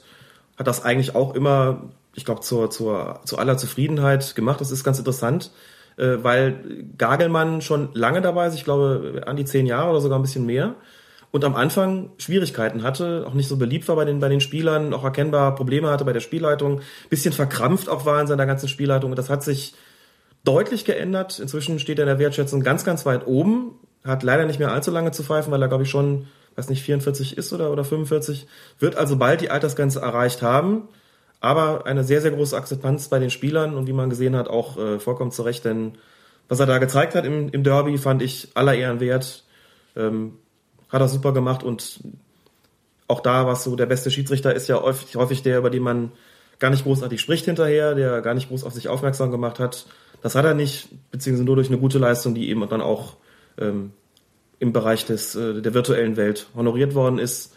Und Thorsten Wieland finde ich immer sehr fair in seiner Schiedsrichtereinstufung. Also ich bin der Meinung, dass er, ähm, so auch wenn es andersrum läuft für seinen Verein, da äh, einen sehr klaren Kopf hat bei der Beurteilung der Referees und nicht dazu neigt, bei einem verlorenen Spiel auf den Schiedsrichter einzudreschen, sondern da immer sehr, sehr cool ist und sehr, wie gesagt, klaren Kopf behält äh, bei seiner Bewertung dessen, was er da gesehen hat. Das gilt dann andersrum im Fall eines Sieges natürlich genauso. Wunderbares Schlusswort für den vergangenen Spieltag. Und jetzt bei Colinas Erben nochmal ein paar Sätze zur Regel 11, denn da haben wir in der letzten Folge nicht alles geschafft. Auch nach Ansicht der Bilder ähm, bleibe ich bei der Entscheidung. Manuel Friedrich dreht sich mit dem Arm in den Schuss des Mainzer, Mainzer Spielers und äh, hat den Arm in Kopfhöhe und das ist dann keine natürliche Handhaltung und deshalb ist es Strafstoß. Es gibt ja ganz, ganz klare ähm, äh, Vorgaben, wann ein Handspiel ähm, zu ahnden ist und wann nicht. Und das hat sich natürlich in den letzten Jahren immer weiter verändert, weil auch das Verhalten der Spieler sich verändert hat. Auch die Spieler mit, einem, mit einer anderen ähm, Körperhaltung in die Zweikämpfe, in, in, auch als Verteidiger im Strafraum gehen. Zum Beispiel, dass sie sich breiter machen. Das hatten wir vor ein paar Jahren noch nicht. Und wenn dann ein Spieler aus kurzer Entfernung den Ball an die Hand bekommt, dann ist es halt anders als vor ein paar Jahren. Dann ist es halt keine natürliche Handhaltung mehr, sondern der Spieler nimmt dann bewusst in Kauf und nimmt das Risiko bewusst in Kauf und äh, das muss dann auch entsprechend geahndet werden. Oder wenn ein Spieler den Arm äh, in Kopf- oder Überkopfhöhe hat, ist das keine natürliche Handhaltung. Und ich denke, dass es da auch eine, eine, eine klare ähm, Auslegung gibt. Und wie in allen Abläufen beim Fußball, es gibt auch natürlich Grauzonenbereiche und äh, Abläufe, das ist beim, bei, bei, bei Foulspielen genauso, äh, wo man dann äh, über bestimmte Situationen und Entscheidungen auch äh, diskutiert. Ähm, das, das wird es aber immer geben, aber es gibt schon eine klare, klare Vorgabe, Arm ähm, in ähm, Spannung vom Körper gehalten ist, keine natürliche Handhabung, ist was anderes, als wenn der Arm neben dem Körper schwingt oder den Arm ähm, über Kopf oder in Kopfhöhe, ähm, dann ist es also auch keine natürliche Handhaltung mehr. Wir haben zu Regel 11 noch ein paar Zusätze zu machen, die nicht ganz unwichtig sind. Und zwar geht es ganz wichtig bei der Abseitsregel immer auch um aktiv und passiv und um die neue Spielsituation. Ähm, fangen wir mal mit der neuen Spielsituation an, Alex. Wann ist es denn eine neue Spielsituation? Gar nicht so einfach zu beschreiben, vor allen Dingen in dem Podcast, ohne das zu visualisieren. Ähm, es dreht sich ja letzten Endes darum, also mal ein praktisches Beispiel, es kommt äh, ein Pass in die Spitze, da steht ein Stürmer im Abseits, der aber nicht ins Spiel eingreift, also insoweit passiv ist. Spielsituation, die neue und aktiv-passiv überlagert sich ja auch die gesamte Frage. Also Pass in die Spitze, da steht einer im Abseits, der greift aber nicht ein. Es bekommt ein Mitspieler den Ball, der nicht im Abseits steht, so und der spielt jetzt den Ball zu dem Spieler, der beim ersten Pass noch im Abseits gestanden hat, jetzt beim zweiten sich aber nicht mehr im Abseits befindet, der kriegt den Ball und schießt den Ball ins Tor und das Tor zählt. Da sagt man, neue Spielsituation ist eben in dem Moment eingetreten, wo klar geworden ist, dass der ursprünglich im Abseits stehende Spieler, Stürmer, den Ball nicht berührt, also insoweit oder auch nicht anderweitig ins Spiel eingreift. Und sobald ein Mitspieler den Ball übernimmt in der Situation, leitet er damit sozusagen oder kreiert er eine neue Spielsituation, leitet er eine neue Spielsituation ein. Und dann wird das Ganze nochmal auf Null gesetzt und wird wieder neu beurteilt. Wenn der dann passt, auf den Spieler, der vorher im Abseits gestanden hat, wird neu beurteilt, steht der jetzt immer noch im Abseits und falls nicht, ist es auch nicht strafbar. Dass der aus der gesamten Situation letzten Endes einen Vorteil gezogen hat, ist sicherlich richtig, aber die Anweisung lautet eben, dass wenn eine neue Spielsituation eingetreten ist, das Ganze auch neu beurteilt werden muss und sich eben anders als das noch vor einigen Jahren der Fall gewesen ist, äh, dass man nicht sozusagen die gesamte Situation im Auge hat, also dass es nicht darum geht, ob der irgendwie daraus einen Vorteil gezogen hat. Jetzt gibt es ja immer wieder dann den Fall, dass ein Spieler, der nicht im Abseits war, ähm, vielleicht aufs Tor zuläuft und der Spieler, der im Abseits gestanden hat, mhm. dann den Vorteil daraus zieht, äh, dass dass er halt früher da ist als der Abwehrspieler. Mhm. Ähm, genau. Gibt es denn da irgendwelche Regeln, wo man sagt, oder zählt jetzt äh, dann nicht? Also wenn der Spieler, der auf das Tor rennt, den, den Torwart trifft oder den Pfosten trifft oder irgendwann, ähm, gibt es da irgendwelche Merkmale, wo, wo man sagt, dann ist es keine neue Spielsituation? Nein, eigentlich nicht. Eigentlich ist, wie gesagt, wenn ein Mitspieler den Ball kontrolliert übernimmt, ähm, ist die neue Spielsituation gegeben. Äh, das andere, wenn jetzt ein, wenn ein, ein Spieler, ähm, der nicht im Abseits steht, den Ball aufs Tor schießt, gegen den Pfosten schießt und ein Spieler, der ähm, vorher schon im Abseits gestanden hat, jetzt den Ball vom Pfosten oder von der Latte bekommt oder eben einen abgewehrten Schuss vom Torwart beispielsweise, ich glaube, das hatten wir auch schon, äh, und dann aktiv abseits wird, dann lebt da die Abseitsstellung sozusagen auf. Das wäre dann keine ähm, neue Spielsituation, sondern das wäre noch eine alte, weil die noch nicht abgeschlossen ist. Denn wenn der Ball ins Tor gegangen wäre, hätte das Tor gezählt, wenn er dann, wie gesagt, von Pfosten oder Latte oder vom Torwart ähm, unkontrolliert zu dem im Abseits stehenden Stürmer gelangt und der macht ihn rein oder auch nicht, dann äh, steht er im Abseits. Also dann wird die Abseitssituation da wirksam. Das andere betrifft, wie gesagt, kontrollierte Spielzüge. Man eben sagt, jede Spielsituation wird aus sich heraus eben neu bewertet. Ähm, das Ziel dabei war natürlich auch, dem Offensivfußball nochmal einen Schub zu versetzen, eben zu sagen, wir fassen die ganze ähm, Definition dessen, was jetzt ein aktives Abseits ist und was nicht und wann überhaupt Abseitssituationen beurteilt werden, nochmal neu oder fassen sie enger, damit daraus mehr Tore fallen. Das äh, hat zu Klagen seitens der jeweiligen Defensiven geführt. Ist aber aus meiner Sicht in den letzten Jahren ähm, ist die Diskussion eigentlich immer schwächer geworden und mittlerweile weithin akzeptiert. Auch deshalb, weil, glaube ich, inzwischen bei der Taktik darauf geachtet wird, was mache ich eigentlich? Oder wie stelle ich mich auf solche neuen, sogenannten neuen Spielsituationen ein? Da kann ich das überhaupt also auch da müssen die Trainer natürlich eine Antwort finden, wenn sich sowas so ändert. Ähm, ich habe aber den Eindruck, dass das haben sie auch, soweit das eben möglich ist. Und da gibt's eigentlich auch keine Proteste mehr, weil ähm, inzwischen, glaube ich, auch weiterhin bekannt ist, was mit dieser neuen Spielsituation gemeint ist, wenn sie denn auftaucht. Also der fußballkulturelle Code ist da in den Ja. meisten Köpfen ähm, Das denke ich schon. drin. Was aber immer wieder zu Situationen führt, wo dann auch hinterher gerne diskutiert wird und auch schnell nach Regelveränderungen gerufen wird, ist das aktive und das passive Abseits, wo dann Leute wie, ich glaube, Franz Beckenbauer ist immer einer, der ziemlich schnell sagt, "Ey, das passive Abseits, das müssen wir abschaffen. Ich glaube, Hauptgrund ist, er versteht es nicht so richtig. Ja. Ähm, deswegen, Alex, erklär doch mal Franz Beckenbauer, was ist aktives und passives Abseits? Ganz so einfach ist es tatsächlich Lieber nicht. Franz. Ganz so einfach ist es tatsächlich nicht, denn die Frage, wann ein Spieler aktiv im Abseits ist und wann nicht, ähm, hat sich auch durchaus verändert in den letzten Jahren und Jahrzehnten. Ich kenne durchaus die Zeit noch, wenn dann langer Ball nach vorne geschlagen worden ist oder wenn eine Flanke kam, so da ging es jetzt nicht in letzter Konsequenz darum, ob der Spieler, der im Abseits steht, den Ball auch wirklich berührt oder ins Spiel eingreift oder nicht, sondern wenn der da irgendwie in der Nähe war und möglicherweise äh, dem Torwart die Sicht genommen haben könnte oder was auch immer, dann ist da die Fahne gekommen und dann wird auch auf Abseits entschieden. Man ist in den letzten Jahren dazu übergegangen, das deutlich enger zu fassen, sprich dazu überzugehen, eine aktive Abseitsstellung, wie gesagt, Abseits, im Abseits zu stehen, ist ja nicht verboten, nur eben einzugreifen äh, ist, ist verboten. Und was diesen Eingriff ausmacht, ist in den letzten Jahren eigentlich zunehmend enger gefasst worden. Inzwischen kann man fast schon sagen, Abseits ist fast nur noch dann, wenn der Ball auch berührt wird von dem im Abseits befindlichen Spieler. Gab auch wieder ein paar relativ ähm, ja, extreme Beispiele in, letzter, in den letzten Wochen, wo über diese Fälle ähm, diskutiert worden ist. Hat er da nicht in irgendeiner Form eingegriffen oder nicht? Letztes Beispiel übrigens beim Derby zwischen Schalke und Dortmund, beim 1 zu 0 ähm, für Schalke schießt Draxler den Ball aufs Tor. Hünteler steht in der Schussbahn, der Ball geht rein. Das ist eine Situation, da wäre bis vor, vor wenigen Jahren auf jeden Fall abgepfiffen worden. Da wäre auf jeden Fall, hätte der Assistent draußen mit der Fahne gestanden und seinem Chef signalisiert, der hat in der Schussbahn gestanden. Ich gehe davon aus, dass er dem, dem Torwart die Sicht genommen hat. Heute ist es gar kein Thema mehr. Der Assistent lässt die Fahne unten. Weidenfeller hat sich nicht beschwert. Ich glaube, es hat sich überhaupt niemand von Dortmund beschwert darüber. Ich habe es gelegentlich gehört und gelesen, ähm, dass Leute der Meinung waren, ist das nicht eigentlich abseits? Steht er dem nicht vor der Linse? Greift er damit nicht eigentlich in gewisser Weise aktiv ins Spiel ein, in, durch die Sichtbehinderung, die er da vornimmt? Da muss man sagen, es ist sozusagen äh, fußballkulturell oder auch politisch, wie man wie man wie man es nehmen will, gewollt, dass in solchen Situationen nicht auf, auf aktives Abseits erkannt wird, sondern dass es einfach durchgeht, dass der sozusagen als passiv gewertet wird.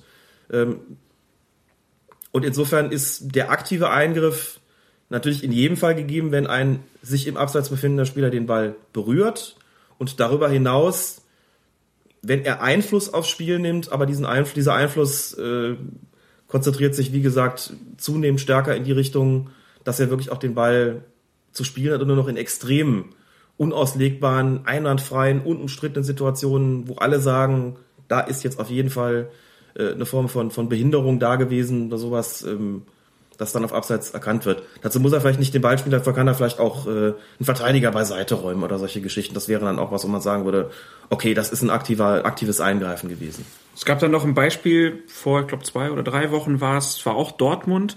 Ähm, da ist ein Tor gefallen für Borussia Mönchengladbach Genau. und da war der, ja, war es so, dass der Ball auf links außen, glaube ich, gespielt Ja. wird und De Jong, der im Abseits war, läuft dann Richtung Ball, nimmt den Ball aber nicht an, Genau. sondern orientiert sich wieder in die Mitte. Und hinterher sagte Jürgen Klopp dann, die Bewegung von De Jong geht klar zum Ball. Er ist der Zielspieler. Ja.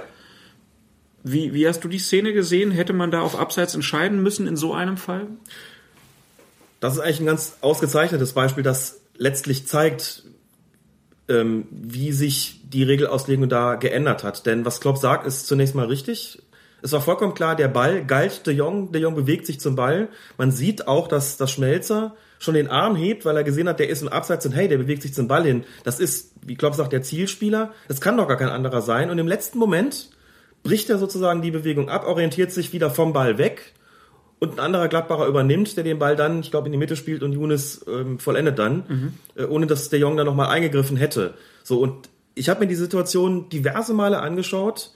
Interessant ist, dass Schmelzer zwar den Arm hebt, aber die Dortmunder Verteidiger, die in der Nähe von de Jong sind, irgendwie so gar nicht irritiert gewesen zu sein scheinen, sondern einfach weitergespielt haben und sich auch umorientiert haben, als sich de Jong vom Ball wegbewegt hat. Mhm. Das heißt, was Klopp sagt, ist auf der einen Seite eine, ähm, eine nachvollziehbare, äh, nachvollziehbares Statement in Bezug auf diese Abseitsauslegung, kann dazu aber nur sagen, dass da die Auslegung, die gewollt ist, sich deutlich stärker in die Richtung verändert hat, eine Situation laufen zu lassen und den Vereinen auch zu empfehlen, findet euch damit ab. Was aber auch bedeutet, obwohl der sich klar zum Ball hinbewegt hat, wo man sagen kann, das ist doch eigentlich ein Eingriff. Wer soll es denn sonst sein? Die Verteidiger rechnen doch in gewisser Weise äh, damit, dass der jetzt den Ball annimmt. Er hat ihn aber nicht gespielt und wurde deshalb vom Schiedsrichtergespann auch nicht als aktiv gewertet. Und das auf der Grundlage der geltenden Auslegung, nachdem es in solchen Situationen offenkundig tatsächlich gewollt ist, dass hier nicht unterbrochen wird, sondern dass das Spiel weiterläuft, obwohl er eigentlich ja, derjenige war, auf den der Pass auch gemünzt gewesen ist. Also kann man sagen, hier hat sich schon stark verändert ja. und die Spieler sollten so lange weitermachen, äh, bis dann der Spieler, der im Abseits war, auch dann wirklich den Ball definitiv berührt hat. Man sieht übrigens auch, auch zunehmend weniger, glaube ich, äh, diese erhobenen Arme. Das ist ja so eine, das ist gar nicht Unsitte nennen, das ist ja, da steht ja jedem frei, den Arm zu heben. Äh, wenn er der Meinung ist, da sei abseits. Aber man sieht es auch immer weniger, dass Spieler mit erhobenem Arm stehen bleiben, denn die verlieren wertvolle Meter und sie können sich vor allem im Unterschied zu früher nicht mehr sicher sein, ob auch wirklich auf, auf aktives Abseits entschieden wird.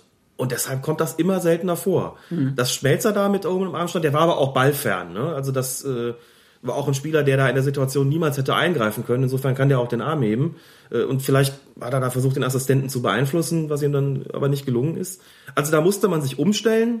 Ähm, aber gut, so ist es halt. Und wenn in solchen Situationen die Regelauslegung dahin geht, dass man sagt, das lässt man laufen, dann hat das natürlich auch Konsequenzen äh, für die, für, für die, für die, für den Fußball im Allgemeinen und im Profibereich wird es dann auch sicherlich so sein, mindestens da, ähm, dass die Trainer ihre Mannschaft dann darauf orientieren, taktisch, wie damit umzugehen ist, was in jedem Fall bedeutet, da nicht zu früh die, die ganze Bewegung abzubrechen ähm, und auch immer sich klar zu sein, dass der zum Ball läuft, heißt für euch nicht nur mit dem zu rechnen, solange der äh, nicht den Ball berührt, wird möglicherweise, lässt man möglicherweise weiterlaufen.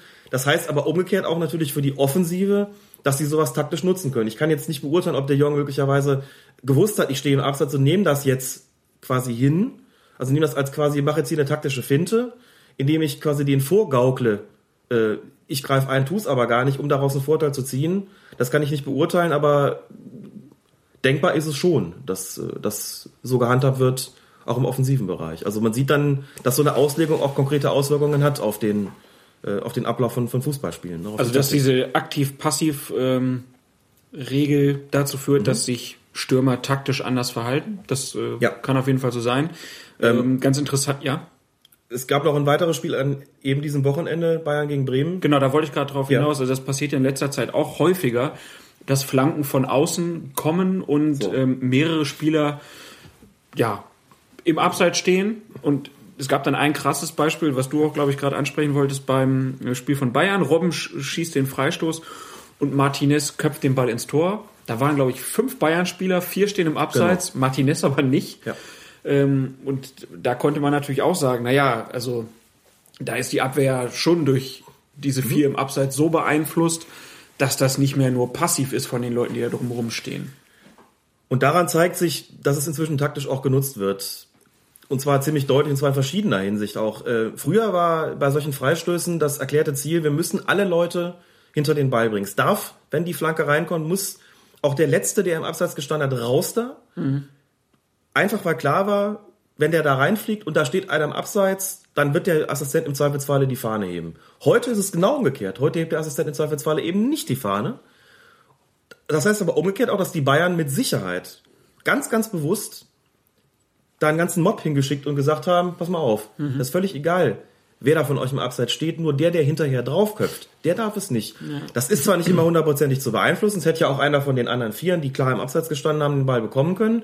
Dann hätte das Tor halt nicht gezählt. So. Na gut, wenn der, wenn der Assistent das überhaupt sieht, wer denn da jetzt im Abseits steht und wer nicht. Das ist ja dann die Frage. Das ist wenn da natürlich die Frage. fünf Leute sich zum Tor schieben, ob er dann halt nicht sagt, boah, das war doch alles gleiche Höhe. Vollkommen richtig. Da muss man an der Stelle nochmal deutlich machen, wie äh, komplex und schwierig die Situation eben dann auch für die Assistenten geworden ist, hat man ja schon ein paar Mal auch gesagt.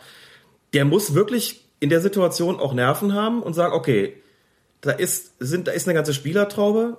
Ich zähle bei der Ballabgabe, ich muss ja das, das Bild sozusagen dann äh, quasi fotografieren in meinem Kopf. Ja. Ich merke mir jetzt quasi, da sind vier im Abseits und fünf da nicht und muss hinterher nochmal rekonstruieren, wer von den fünf hatten jetzt den Ball geköpft. Ach, das war der hintere, nein, der stand nicht im Abseits, dann zählt das ganze Ding. Die Bremer haben sich nicht beschwert, die Bremer haben nicht protestiert, obwohl die mit Sicherheit gewusst haben, dass da Bayern-Spieler im Abseits gestanden haben. Auch ein taktischer Protest wäre da denkbar gewesen. Ich meine, immerhin war es, ich glaube, das 2 zu 0. Also äh, das Ganze zu einem, oder war es sogar das 1 zu 0? Ich weiß nicht, das ist zu einem 2-0. 2-0. Zu einem Zeitpunkt, wo das Spiel noch lange nicht entschieden gewesen ist. Äh, da ging, glaube ich, kein einziger Arm nach oben, so nach dem Motto, Schiri, wollen, wollen Sie da nicht pfeifen? Die Bayern haben es ausgenutzt, natürlich auch um die, mit den Bremer Verteidigern was anzustellen. Also da sieht man auch, dass die einfach wissen, das wird inzwischen anders gehandhabt, also gehen wir auch äh, in solchen Situationen völlig anders in die Situation rein, als wenn wir wüssten, dass wir quasi alle hinter der Absatzlinie bleiben müssen, weil das Tor im Zweifelsfall sonst nicht zählt. Das ist ein Extrembeispiel dafür, aber auch da nochmal, da kann man drüber diskutieren, ob zum Beispiel Luis Gustavo in der Situation die, die Kopfballbewegung mitmacht, ob der nicht in irgendeiner Form irritierend gewesen ist, aber nochmal, da ist tatsächlich der, der fußballkulturelle Wille, nenne ich das jetzt mal, ähm, in solchen Situationen auf Tor zu entscheiden, also quasi für die Offensive. Da kann man lange diskutieren, ist das nicht ein Einfluss oder nicht. Und einfach nur zur Kenntnis nehmen, Einfluss nehmen heißt im Grunde fast schon ausschließlich Ball berühren. Das hat man in der Situation ganz gut gesehen. Denn da liegt auch keine falsche Entscheidung vor oder eine zufällig äh, getroffene Entscheidung, sondern das ist von den Bayern genauso gewollt gewesen und das ist vom Schiedsrichter gespannt auch genauso entschieden worden, wie sie das entscheiden sollten. Solche Tore sollen zählen, nach allem, was ich weiß und nach allem, was ich guten Gewissens hier behaupten kann. Äh, da hat sich einfach eine Auslegung geändert und das hat Konsequenzen gehabt, auch für das Verhalten der Spieler, wie man gesehen hat. Wird sich das dann wohl auch im Amateurbereich irgendwann ändern? Also da ist es ja noch immer so, 16er ist Schluss. Ja, 16er Schluss. ähm, mit Abstufungen. Es ist so, wenn ich Fußballspiele im Amateurbereich beobachte, sehe ich, dass in den oberen Amateurklassen entsprechend agiert wird, sowohl von Seiten der Spieler als auch von Seiten des Schiedsrichtergespanns. Die sind da natürlich deutlich, äh, spielerisch deutlich besser, im Falle der Spieler noch deutlich besser ausgebildet und stärker im Schiedsrichterbereich. Da ist auch vollkommen klar, dass die Assistenten ganz ähnlich ähm, sich verhalten sollen. Bei denen gilt auch das Prinzip Wait and See. Das heißt, lange warten mit der Fahne, erst gucken, greift der Spieler, der im Abseits steht, auch wirklich ins Spiel ein. Und Eingriff heißt im Prinzip, ne, spielt er den Ball oder beeinflusst er ganz, ganz klar unauslegbar jetzt äh, die gesamte, die gesamte Szenerie. Das wird in der Regel auch praktiziert, in der Regionalliga, in der Verbandsliga, in der Landesliga. Und je tiefer das dann geht, ähm, umso weniger ist es eigentlich der Fall. Und spätestens, wenn wir in den Klassen angekommen sind, wo die Schiedsrichter keine Assistenten mehr haben, nämlich in der Kreisliga, hast du nicht nur das Problem, wo stehe ich beim Eckstoß, sondern da hast du auch das Problem, wie beurteile ich eigentlich Abseitssituationen, denn da ist es wirklich eine Lotterie und nicht nur für die älteren Kollegen, die quasi den Radius Mittelkreis haben und auf Verdacht Abseits pfeifen, sondern auch für die sportlichen jüngeren Schiedsrichter. Ich kann aus eigener Erfahrung sagen, dass es unmöglich ist, da immer auf, auf Höhe des vorletzten Abwehrspielers zu sein. Wie soll es auch möglich sein? Äh, das, so schnell ist einfach kein, kein, äh, kein Schiedsrichter. Da muss man immer mit, mit Augenmaß entscheiden und äh, da wird es im Zweifelsfall auch so sein, also da ohne Assistenten zu entscheiden, ob dann Eingriff stattgefunden hat oder nicht, da bin ich, glaube ich, als Schiedsrichter, wenn ich im Zweifel bin, pfeife ich da schon eher abseits. Und wenn da die, die hohe Flanke kommt in der Mitte steht einer im Abseits und ich habe das gesehen, ob ich da noch den Nerv habe zu warten, ob der nicht nach außen kommt und da einer dann, der vorher nicht im Abseits, also das kriegt man als Schiedsrichter, der allein unterwegs ist, ja kaum, kaum so geregelt und kaum so mit. Da wird sicherlich schneller und häufiger auf Abseits entschieden. Und übrigens wird es auch von den Mannschaften in diesen Klassen deutlich eher erwartet. Also in der Kreisliga B versteht man nicht so ohne weiteres, äh, was das heißt, aktiv und passiv. Und äh, da sind die es auch gewöhnt, dass die Schiedsrichter schneller auf Abseits entscheiden. Gerade auch die älteren Kollegen, die dann ein Päuschen mal brauchen und, und haben, wenn das Spiel unterbrochen ist. Das hat sich alles so eingespielt und denen da mit Vorteil zu kommen, ist, oder mit aktiven Passiv zu kommen, ist, äh, wie ich aus eigener Erfahrung weiß, eine schwierige Sache, denn äh, das pfeift man dann vielleicht nicht, der Ball liegt im Tor und dann erklär mal der betroffene Mannschaft, warum das jetzt passiv war. Das äh, verstehen die nicht zwingend. Also Franz Beckenbauer findet man nicht nur Nein. bei den Fernsehsendern, sondern auch auf den Plätzen der Kreisliga. Oh ja. Das soll es dann gewesen sein, erstmal zu Regel 11, dem Abseits. Das ist wahrscheinlich eine, eine, eine, eine engere engere Leitplanken für diese, für diese Situation und engere Grenzen, ähm, weil ja, sonst äh, hat man, das ist ja zurzeit so, hat man halt jede Woche diese Bilder und diese Superzeitlupen und, und äh, ja, auch finde ich dann unheimlich schwer zu argumentieren, also weil halt danach jeder Pfiff, der ausbleibt oder jeder Pfiff, der getätigt wird, kann dann irgendwie argumentativ belegt werden, aber so auf dem Feld hat man gar keine Handhabe mehr dafür ein Gefühl zu kriegen. Wir haben noch ein paar Nachträge zu machen, geht auch um Abseits. Wir haben ja in der letzten Folge auch über die Regelhistorie ge gesprochen beim Abseits. Und Andreas Müller, der ist auch Blogger, hört unseren Podcast und hat sich da nochmal ein bisschen genauer mit der Abseitsregel ähm, auseinandergesetzt in seinem Blog, werden wir auch verlinken. Und wir haben gesagt, die Abseitsregel gibt es schon seit 19 oder gibt es erst seit 1925 und Andreas der sagt, auch mit Quellenbezug in einem Blogbeitrag, Abseits gibt es schon seit 1873. Also ähm, fing das mit der Scheiße schon 52 Jahre früher an, als wir das behauptet haben. Das nochmal als Nachtrag, ähm, ein, ein, durchaus lesenswerter Blogbeitrag ähm, für alle, die sich äh, da nochmal mit der Abseitsregel ähm, bisschen genauer und der Regelhistorie da befassen wollen. Ähm, und dann hatten wir noch eine Frage äh, zur Nachspielzeit. Da hatten wir irgendwie so gesagt, naja, dann, dann wenn dann den, wenn man schon den, den Ausgleich macht, äh, dann, dann sollte die Mannschaft, die immer verzögert hat, gegen Lazio Rom bei, mhm. bei Gladbach, dann sollte man die dann nicht noch ähm, ja, damit belohnen, dass man dann noch lange nachspielen lässt. Und dann wurde gesagt, naja, aber vielleicht wollen die ja mhm. auch noch weiter länger spielen. Und da hast du gesagt, ja, stimmt. Äh, so kann man es natürlich auch sehen. Also da ist auch wieder dann vielleicht wirklich Fingerspitzengefühl gefragt beim Schiedsrichter, wie er denn seinen Ermessensspielraum dann ausnutzt. Klar, also in dem Fall ging es konkret darum, dass eine Mannschaft auf Zeit gespielt hat und trotzdem noch kurz vor Ende der Begegnung, in dem Fall war es ja Lazio Rom, noch das Tor kassiert hat, damit ja. in Rückstand geriet.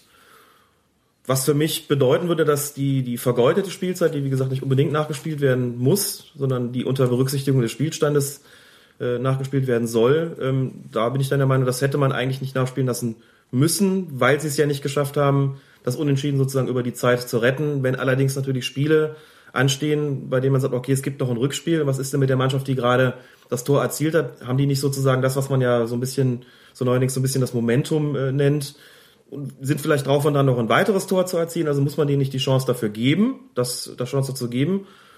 Das ist ein gutes Argument, das hatte ich nicht bedacht. Das muss man als Schiedsrichter dann vielleicht vor Ort auch klären, dass man sagt, okay, wie ist denn hier die ganze Sachlage? Soll hier noch Vorsprung fürs Rückspiel ausgebaut werden oder sind wir froh, dass wir jetzt hier führen und machen mal Feierabend mit der ganzen Angelegenheit? Also das ist äh, eine ja, nicht ganz einfach zu beantwortende Frage. Ähm, anders sieht das natürlich aus bei Spielen, die kein Rückspiel haben. Sei denn, es kommt dann auf die Tordifferenz noch an bei dem Spiel. Das kann natürlich auch sein. Da muss man als Schiedsrichter dann vielleicht ein bisschen recherchieren auf dem Platz, wie gerade die Stimmung ist. Was mache ich denn jetzt damit?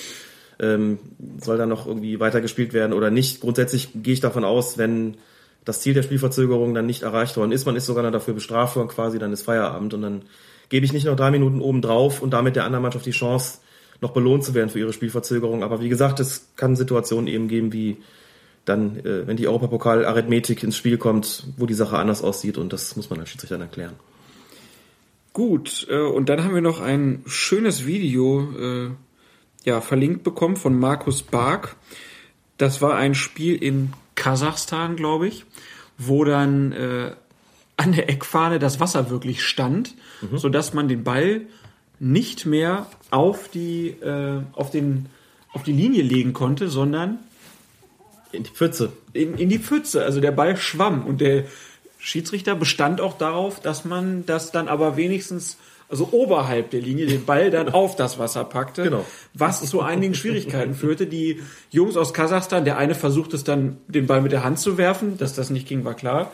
klar. Sie haben es dann aber mit einem Lupfer gemacht. Mhm. Ähm, in dem Fall, also da war es dann auch so, da hinten stand dann auch noch so ein, so ein Wagen, der irgendwie das Wasser abgepumpt hat. Das sah auch wie so ein, ja, wie so ein Rohrbruch oder so aus da in der Gegend. Mhm. Ähm, ja, der Platz war fast eigentlich nicht mehr zu bespielen. Das sehe ich auch so. Ähm, es ist ein lustiges Video, habe ich mir gerne angeguckt und war auch äh, begeistert, wie die Spieler das dann gelöst haben. Nämlich, wie gesagt, wie du schon sagst, durch den Lupfer.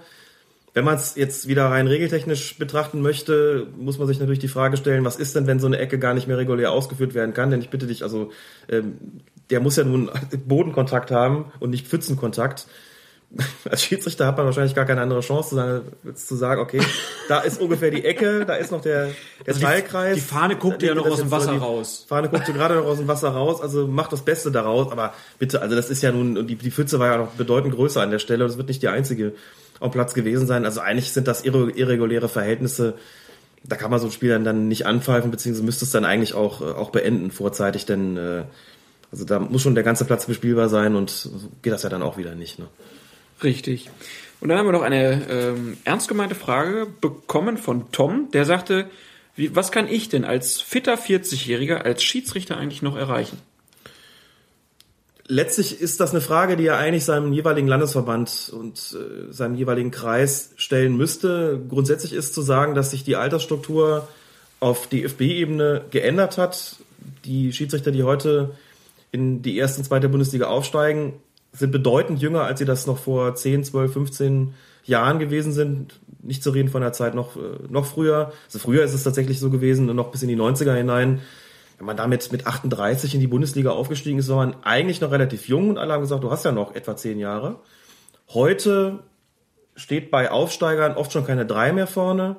Und man muss vor allen Dingen gucken, was in den Klassen darunter los ist. Da gilt eigentlich die Maßgabe, dass man mit 25 die Regionalliga erreicht haben sollte, weil man sonst eigentlich keine Perspektive mehr hat, noch höhere Spielklassen zu pfeifen, sprich dritte, zweite, erste Liga. Das bedeutet dann zwangsläufig, dass man mit 40 oder auch nur mit, mit 28 oder 30 nur noch Spielklassen unterhalb der Regionalliga erreichen kann. Ähm, die Regionalliga ist die, die vierthöchste Klasse, das heißt, da ist normalerweise dann, äh, also bestenfalls erreicht man dann noch die fünfthöchste Liga, äh, auch das wird sicherlich nur wenigen vergönnt sein, weil ja auch die Klassen darunter natürlich äh, eine Talentförderung umfassen. Also ich denke, der, der wird vielleicht noch Bezirks- oder Landesliga-Schiedsrichter werden können, aber höher ähm, ist höchstwahrscheinlich nicht mehr drin. Verbandsliga theoretisch, aber ähm, ja, so weit kommt es normalerweise nicht mehr. Springt die Katze hier schon wieder auf den Tisch. Mann. Äh, aber das soll Tom nicht davon abhalten, Schiedsrichter zu werden. auf gar keinen Fall. Das lohnt sich auf jeden Fall auch, wenn man 40 ist. Das kann auch vielen Spielen gut tun, wenn da ein bisschen älterer Schiedsrichter kommt. Das ist richtig. Zwei Sachen vielleicht noch dazu. Zum einen fehlen gerade in dieser Altersklasse inzwischen eine ganze Menge Schiedsrichter, also Schiedsrichter, die schon äh, etwas ja, fortgeschrittenes Alter erreicht haben, die auch eine gewisse Lebenserfahrung mitbringen, um Fußballspiele auch in den niedrigen Amateurklassen zu leiten. Ähm, zum Zweiten, wenn er es noch schafft in die Kreisliga A, in die Bezirksliga, in die Landesliga, dann würde er auch schon einem letztlich verschwingend geringen Anteil an Schiedsrichtern angehören, die es so weit geschafft haben ich habe die Zahlen jetzt leider nicht äh, genau im Kopf, aber ich glaube, wenn man in der in der Landesliga ist, das wäre dann, äh, wenn man hier den, die, die Mittelrheinliga ansetzt, den Mittelrhein ansetzt, ist das, glaube ich, die, Moment, vierte ist die Regionalliga, fünfte die Verbandsliga, sechste die Landesliga, wäre schon die sechsthöchste Klasse. Ähm, dann gehört man, glaube ich, schon zu den oberen, ich weiß nicht, 0,5 Prozent der Schiedsrichter.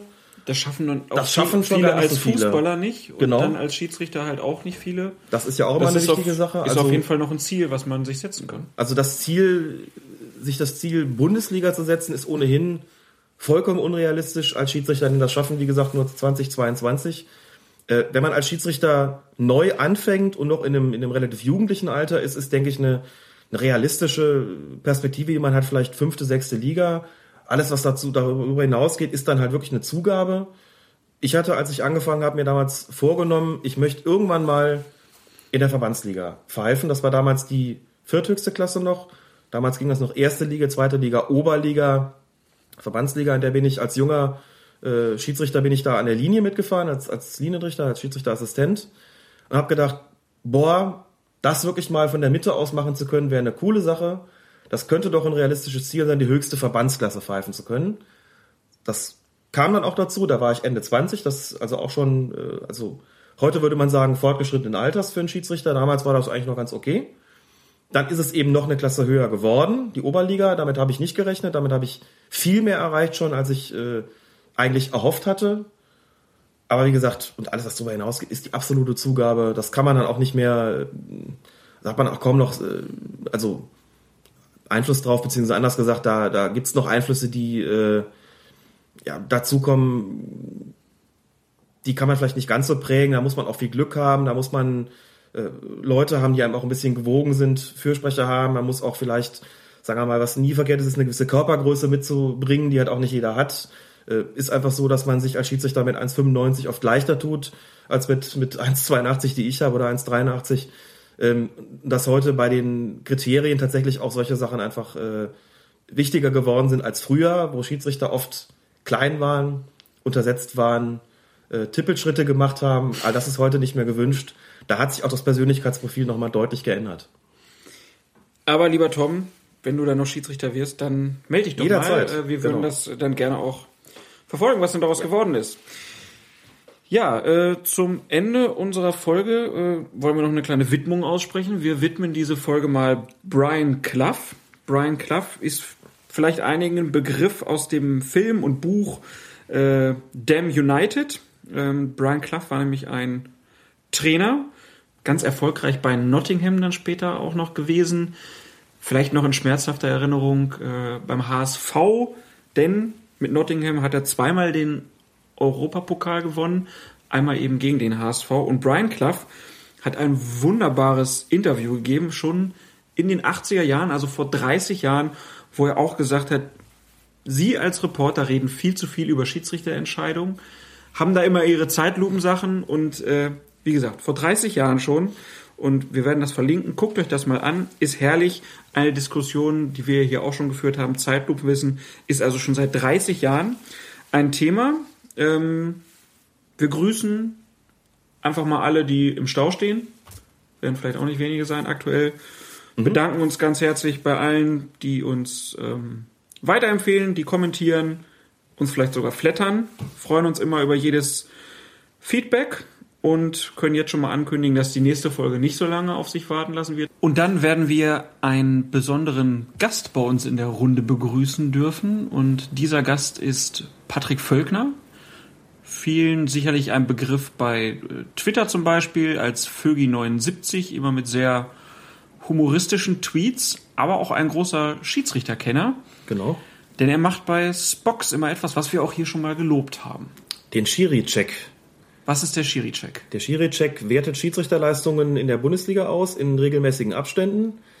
Die Noten, die von Spox vergeben worden sind, die ganzen Entscheidungen, die getroffen worden sind, auch die falschen.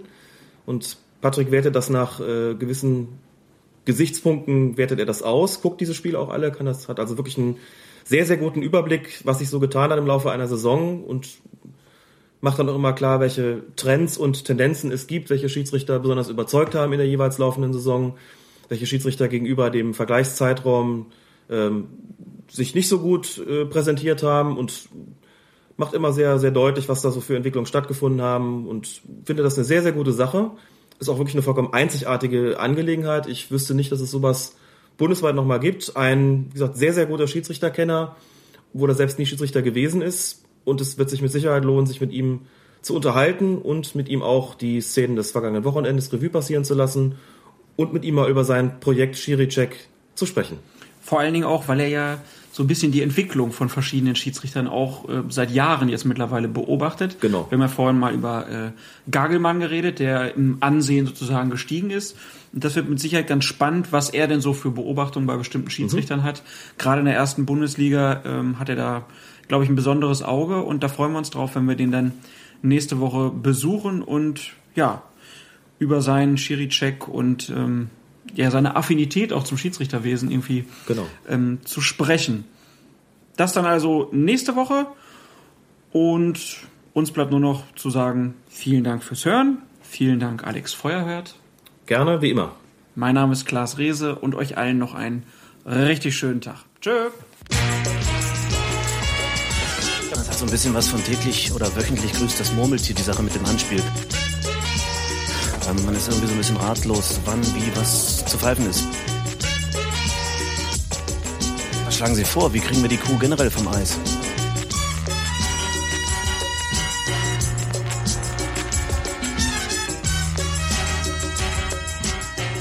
Colinas Erben, der Schiedsrichter-Podcast von Fokus-Fußball.de